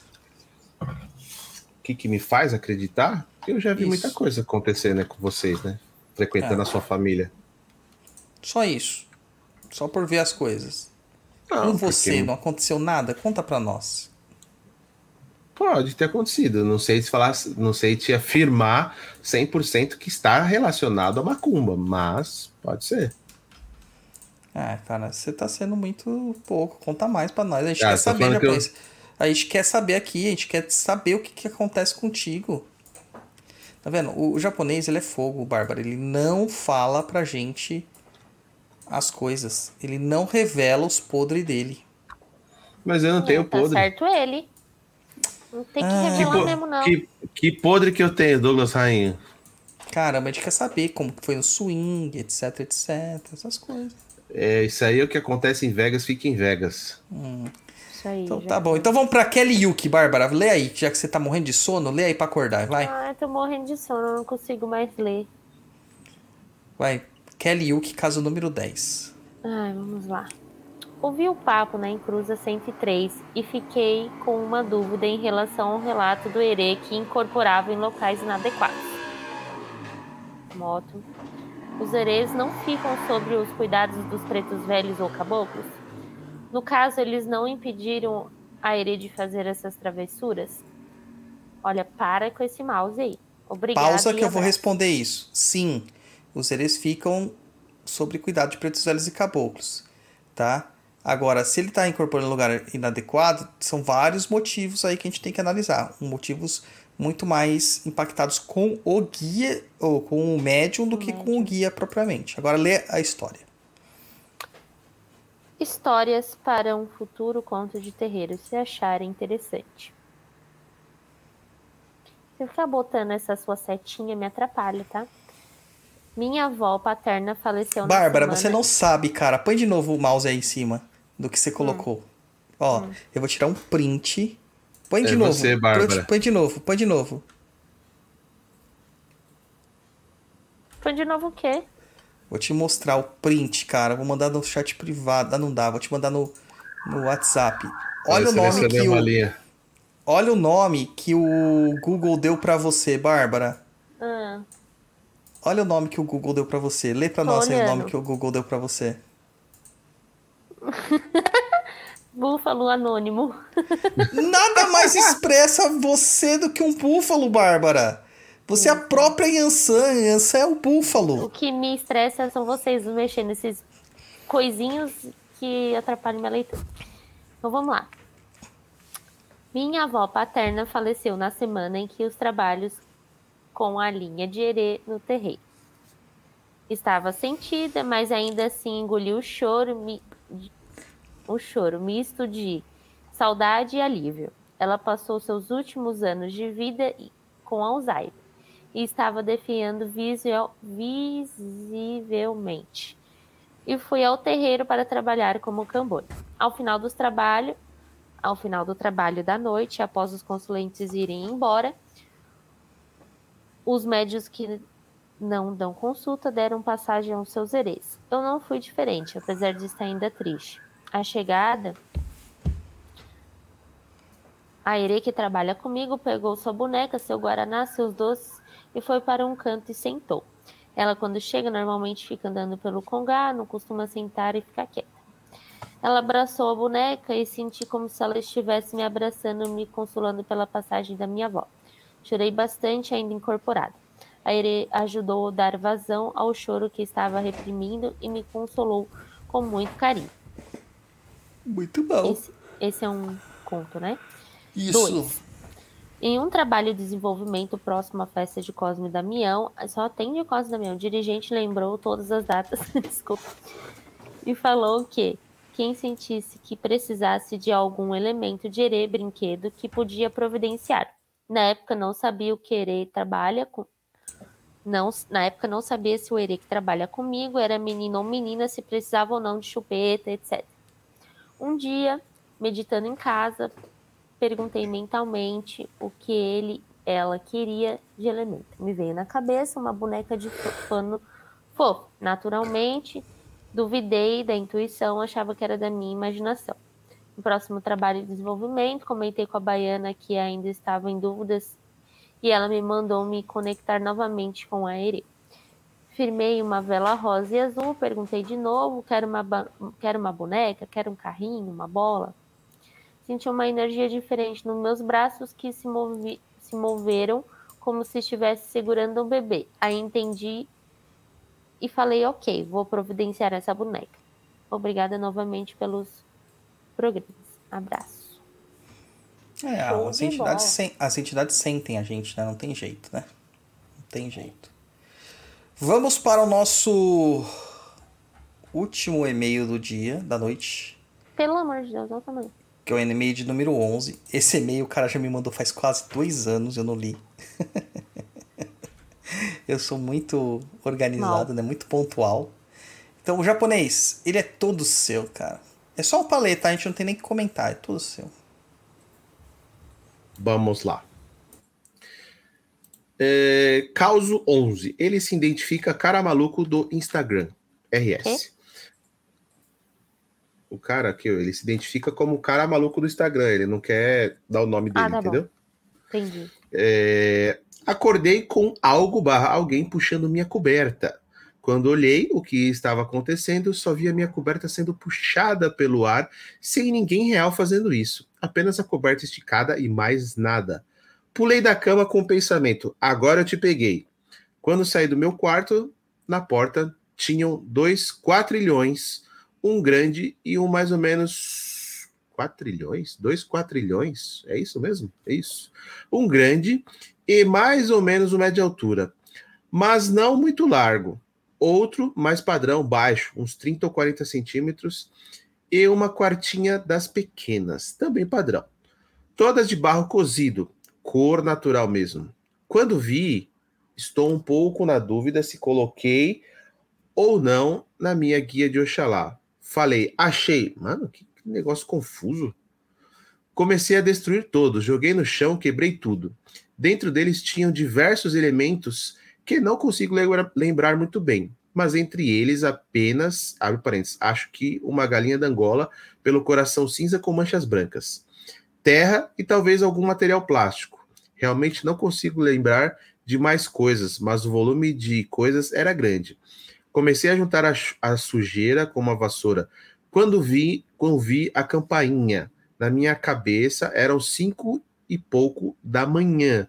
Moro em apartamento e fui ver quem era. Abri a porta e minha esposa entra junto com um homem baixo, meio gordo, cavanhaque, cabelo cacheado. Nunca vi esse cidadão na vida. A sala que nós estávamos em teoria era da minha casa, mas não tinha todas as características da original. Era meio misturado com outro lugar que não sei onde é.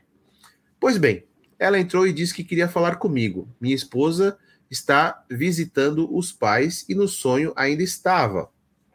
Quando ela disse isso, minha irmã se materializou na nossa frente.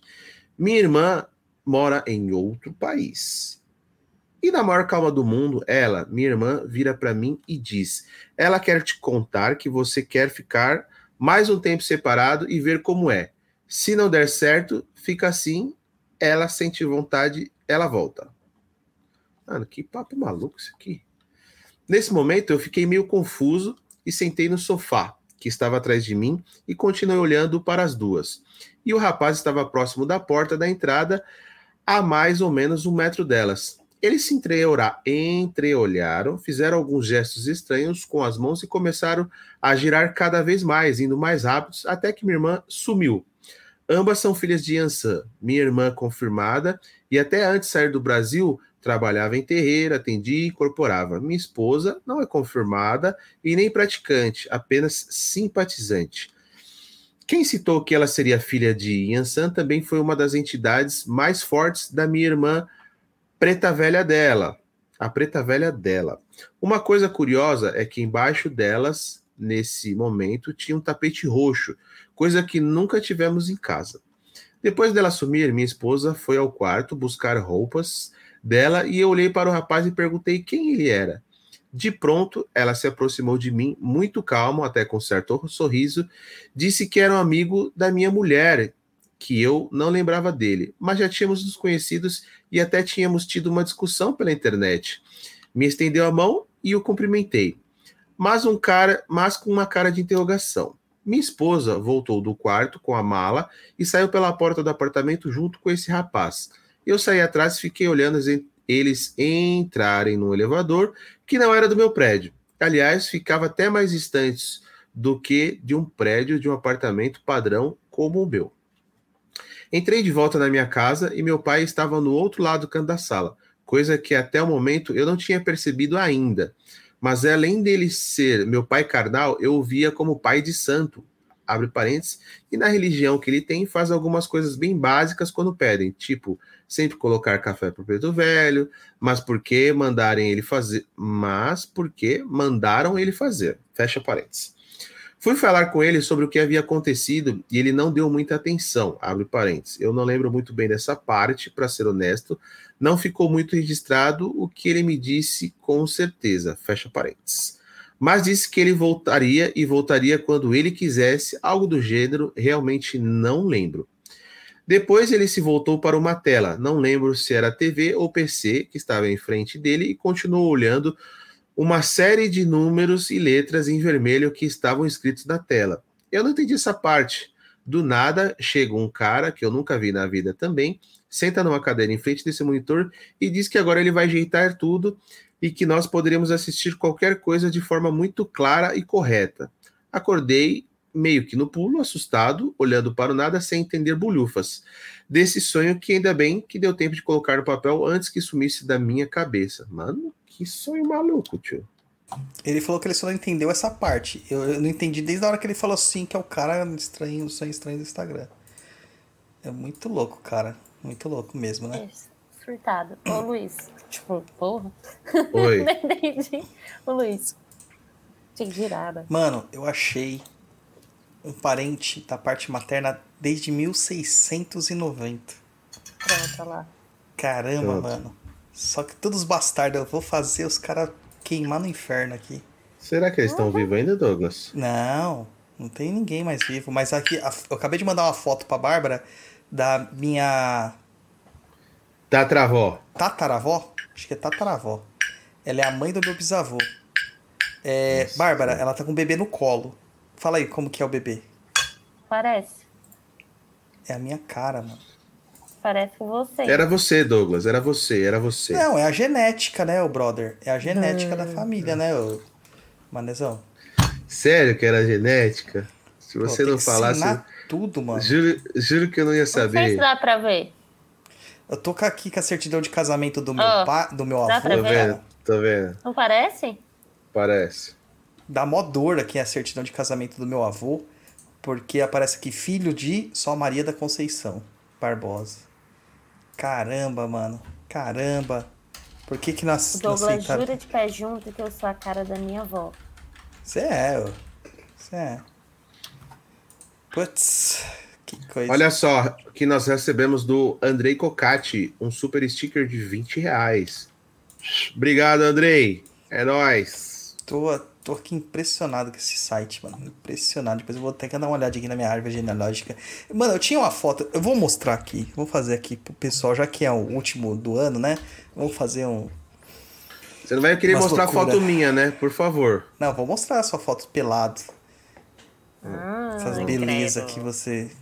Eca! Não Gente, vai caber na, não vai olha, caber na tela, hein? Não vai caber na muito tela. grande o programa. A gente ainda tinha mais dois casos aqui, mas eu acho que não vai ficar legal. É, pediram pra eu Achei comentar a minha umas. avó. a Caramba, cara é você Bárbara. bebê, filha. É, ó, igualzinha. Igualzinho, filho. A gente tem uma situação aí pra fazer. Por que, que a gente tá falando isso aqui? Porque ancestralidade é importante, né, gente? A gente tá falando A sobre minha avó hoje. é, questões de ancestralidade é importante, né? É... Mano, eu tenho que.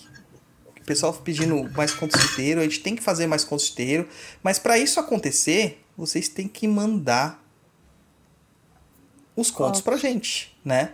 Eu coloquei lá, postei, poucas pessoas mandaram contos. A gente tinha contos acumulados de outra vez que a gente ia fazer o, o programa, acabou não dando e tal. Então mande, mande aí suas, suas histórias, mande suas comunicações. Até o pessoal pediu para fazer um review de um programa, né, assim, é, do Não Inviabilize, que ele tem uma, uma série lá de, de contos de terror, que é bem legal. É, contos, assim, misteriosos. Só que não deu pra gente fazer, porque, cara, não é o, o foco do programa. Quem sabe a gente consegue criar, né, alguma coisa nesse sentido aqui, né? Então tem que mandar aí pra gente também. Olha, eu não tenho mais a foto, gente. Que pena. Tinha uma foto de bebezinho, bem pequeno mesmo, assim, que, Que que ficava. Que era a minha cara aqui, essas duas fotos. Mas, enfim, né? Genética é uma coisa absurda, né? É isso aí. Vamos encerrando, rapaz? Ó, o pessoal tá perguntando por que, que eu tenho uma foto do japonês pelado. Por que será?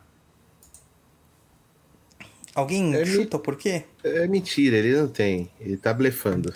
Porque ele tirava a roupa, ficava loucão, saía assim, mostrando tudo, né, pra todo mundo. É isso. Caramba. Por uma que mais eu teria? O que tem mais que eu Sei. teria? Sei lá, né? Vai saber.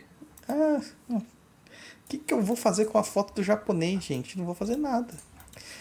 Vamos lá, pessoas. Vamos encerrando o programa. Dá seus, seus pormenores, dá o, o, o, sei lá, Feliz Natal, Bárbara. Pra galera, Tia Janans e essas coisas aí.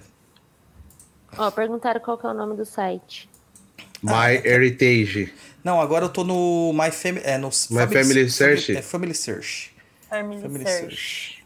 Sabia que o Family Search é, da- é dos Mormons, né? Sim, E que Sabia. você tem que ter um parente Mormon pra ter feito esse registro. eu tenho. É, então, eu só tenho a parte do meu pai, que a minha tia é Mormon e fez o- os resgates dos antepassados para saber se ela poderia ser batizada. Pois é. Muito e bem. nessa eu achei um possível parente Achei a foto, Bárbara. registro do, dos estrangeiros e meu pai, meu bisavô tá lá. O meu avô, enfim. Olha, eu vou tentar mostrar aqui que a qualidade da foto tá muito ruim. Ai, vamos lá. É, compartilhar tela. Janela. Vamos pôr na tela aqui. Ó, vocês estão vendo aí? Não dá pra ver direito. Deixa eu ver. Pô, não tentar tinha aqui. celular nessa época, não? Pra tirar uma foto melhor? Ah, lógico que tinha japonês. Você não sabia que tinha? Olha, vamos ver se assim fica, fica maior. Tá vendo a criancinha aqui, ó? Tô vendo, Reparem, tô vendo. re- reparem o rostinho dela. Agora eu vou Parece, parece. colocar uma foto narizinho. minha. Cara vou do colocar Jorge. uma foto minha, mais ou menos nessa idade aí. Jorginho. Aí, ó. Parece, gente? Parece. É o Jorginho, mano. Deixa eu tentar fazer um lado a lado. Vamos lá, vamos tentar fazer um lado a lado aqui. Eu sou muito tosco pra essas coisas de imagem. A Bárbara que tinha que estar fazendo lado a lado, não eu.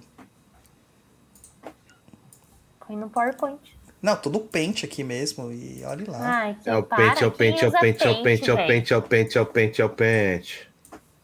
Ninguém usa pente mais. Para com isso. Não, não uso também, mas é que é o mais prático de abrir aqui é o pente. Não, PowerPoint. Copia e cola. Tchan. Apresentar, compartilhar, janela, paint. Ixi, vai dar, vai dar, deu bug, ó. Lógico. Ele não deixa. Eita, nós. Abre o PowerPoint. Vou abrir, vou abrir. Enquanto isso, Para vai, falando, dando, vai dando parabéns pras pessoas aí, Feliz Natal e tudo mais. Parabéns. Vai lá. A pessoa, você vê que a pessoa ficou até desconcertada. Ah, gente. Feliz Natal pra vocês aí. É, bom fim de ano. Ou, né, pra quem não acredita em Natal aí, sinto muito. Mais um motivo aí pra comemorar, né? Arruma aí. Mas é isso, gente. Valeu por tudo. Que o próximo ano vai ser top. Ó, Parece, gente? parece. Já É só. confirmamos. Caramba. Parece, mas não é. Eu estou impressionado em saber É que a minha família. Jorginho. É, fomos deserdados, né? Por causa do meu bisavô. E sabe por quê? Porque meu bisavô teve a audácia de se relacionar com a empregada. Olha que audácia. Né? Como se isso fosse ruim, né? Vai já, Bárbara, termina aí. Desculpa te zoar. Não, é isso, gente. Que o próximo ano seja aí feito de muitas conquistas, que o brasileiro tenha um pouco de paz nessa vida, pelo menos uma vez. Show pandemia, show tudo. Vamos ganhar muito dinheiro, vamos ser felizes. E vamos macumbar, gente. E sobre o macumbox, como vocês viram, é, eu fiz um kit de fim de ano aí, para quem quiser, ainda dá tempo aí de encomendar, antes que eu definitivamente entre em recesso, tá? Mas quem quiser, Tá aí disponível. O Bruno Muito falou bem. feliz aniversário, Gatti. Realmente, meu aniversário é dia 29, viu, gente? Muito bem, é isso aí, dia 29. 29. Um dos parentes da minha família é o Antônio da Silva Prado. Ele foi Pronto. o primeiro prefeito de São Paulo. Ó, que merda. É, ele, ele é, deixa eu ver aqui o negócio aqui, ó. É do meu bisavô, ele é o um, dois, três, quatro, cinco. Cinco passos do meu bisavô, credo. Aí, japonês, sua vez, vai. Dá tchauzinho pra galera. Ai, ai. É, galera, mais um ano passou aí, ó. Um estalar de dedos, né? Nossa correria do dia a dia aí. Passa que a gente nem vê o ano passar de tão rápido que é.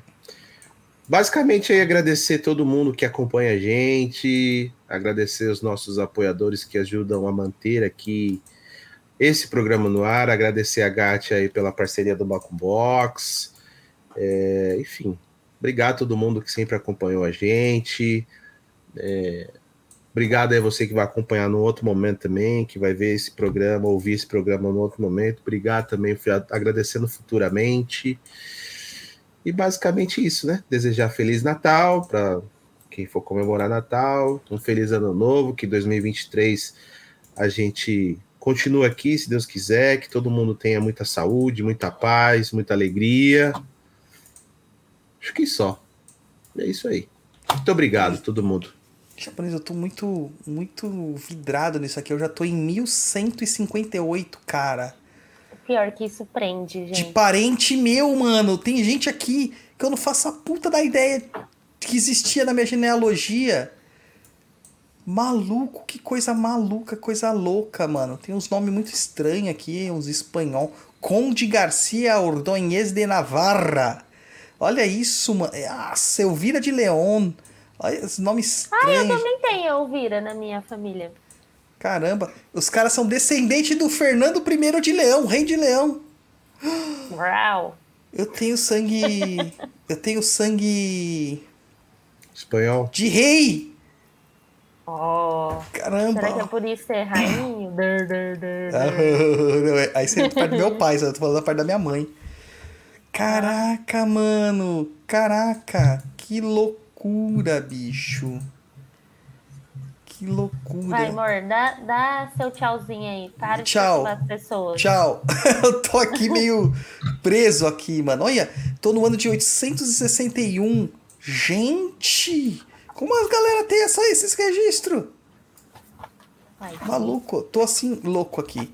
Mas é isso aí, galera. Gente, muito obrigado aí por tudo, tá? Muito obrigado por toda essa, essa prontidão aí, essa aproximação da gente. É, Queria agradecer demais esse apoio que vocês dão pra gente durante o ano inteiro. Esperamos que a parceria ano que vem se fortaleça. Esperamos que a gente tenha bastante programa ano que vem, que a gente traga bastante conteúdo. Mas para tudo isso acontecer, a gente precisa do apoio de vocês, tanto no Catarse quanto no Perdido EAD e em todas as nossas atividades aqui, para que a gente consiga cada vez mais dedicar tempo ao programa. Tá? Então, ajuda aí, gente. Ajuda aí. Tá bom? Um Feliz Natal a todo mundo, uma ótima entrada de ano novo aí. 2023 tende a ser melhor em tudo. E vamos pra frente. Saravá, Mukuyu no Zambi, Nguza Kimbanda, Ueto e. o que mais? A pode falar mais? Saravá, Saravá eu já falei. O que mais? Larie, Lari Ho Ho, né? APTO. O que mais? Não sei. É isso aí. Muito obrigado e tchau, tchau,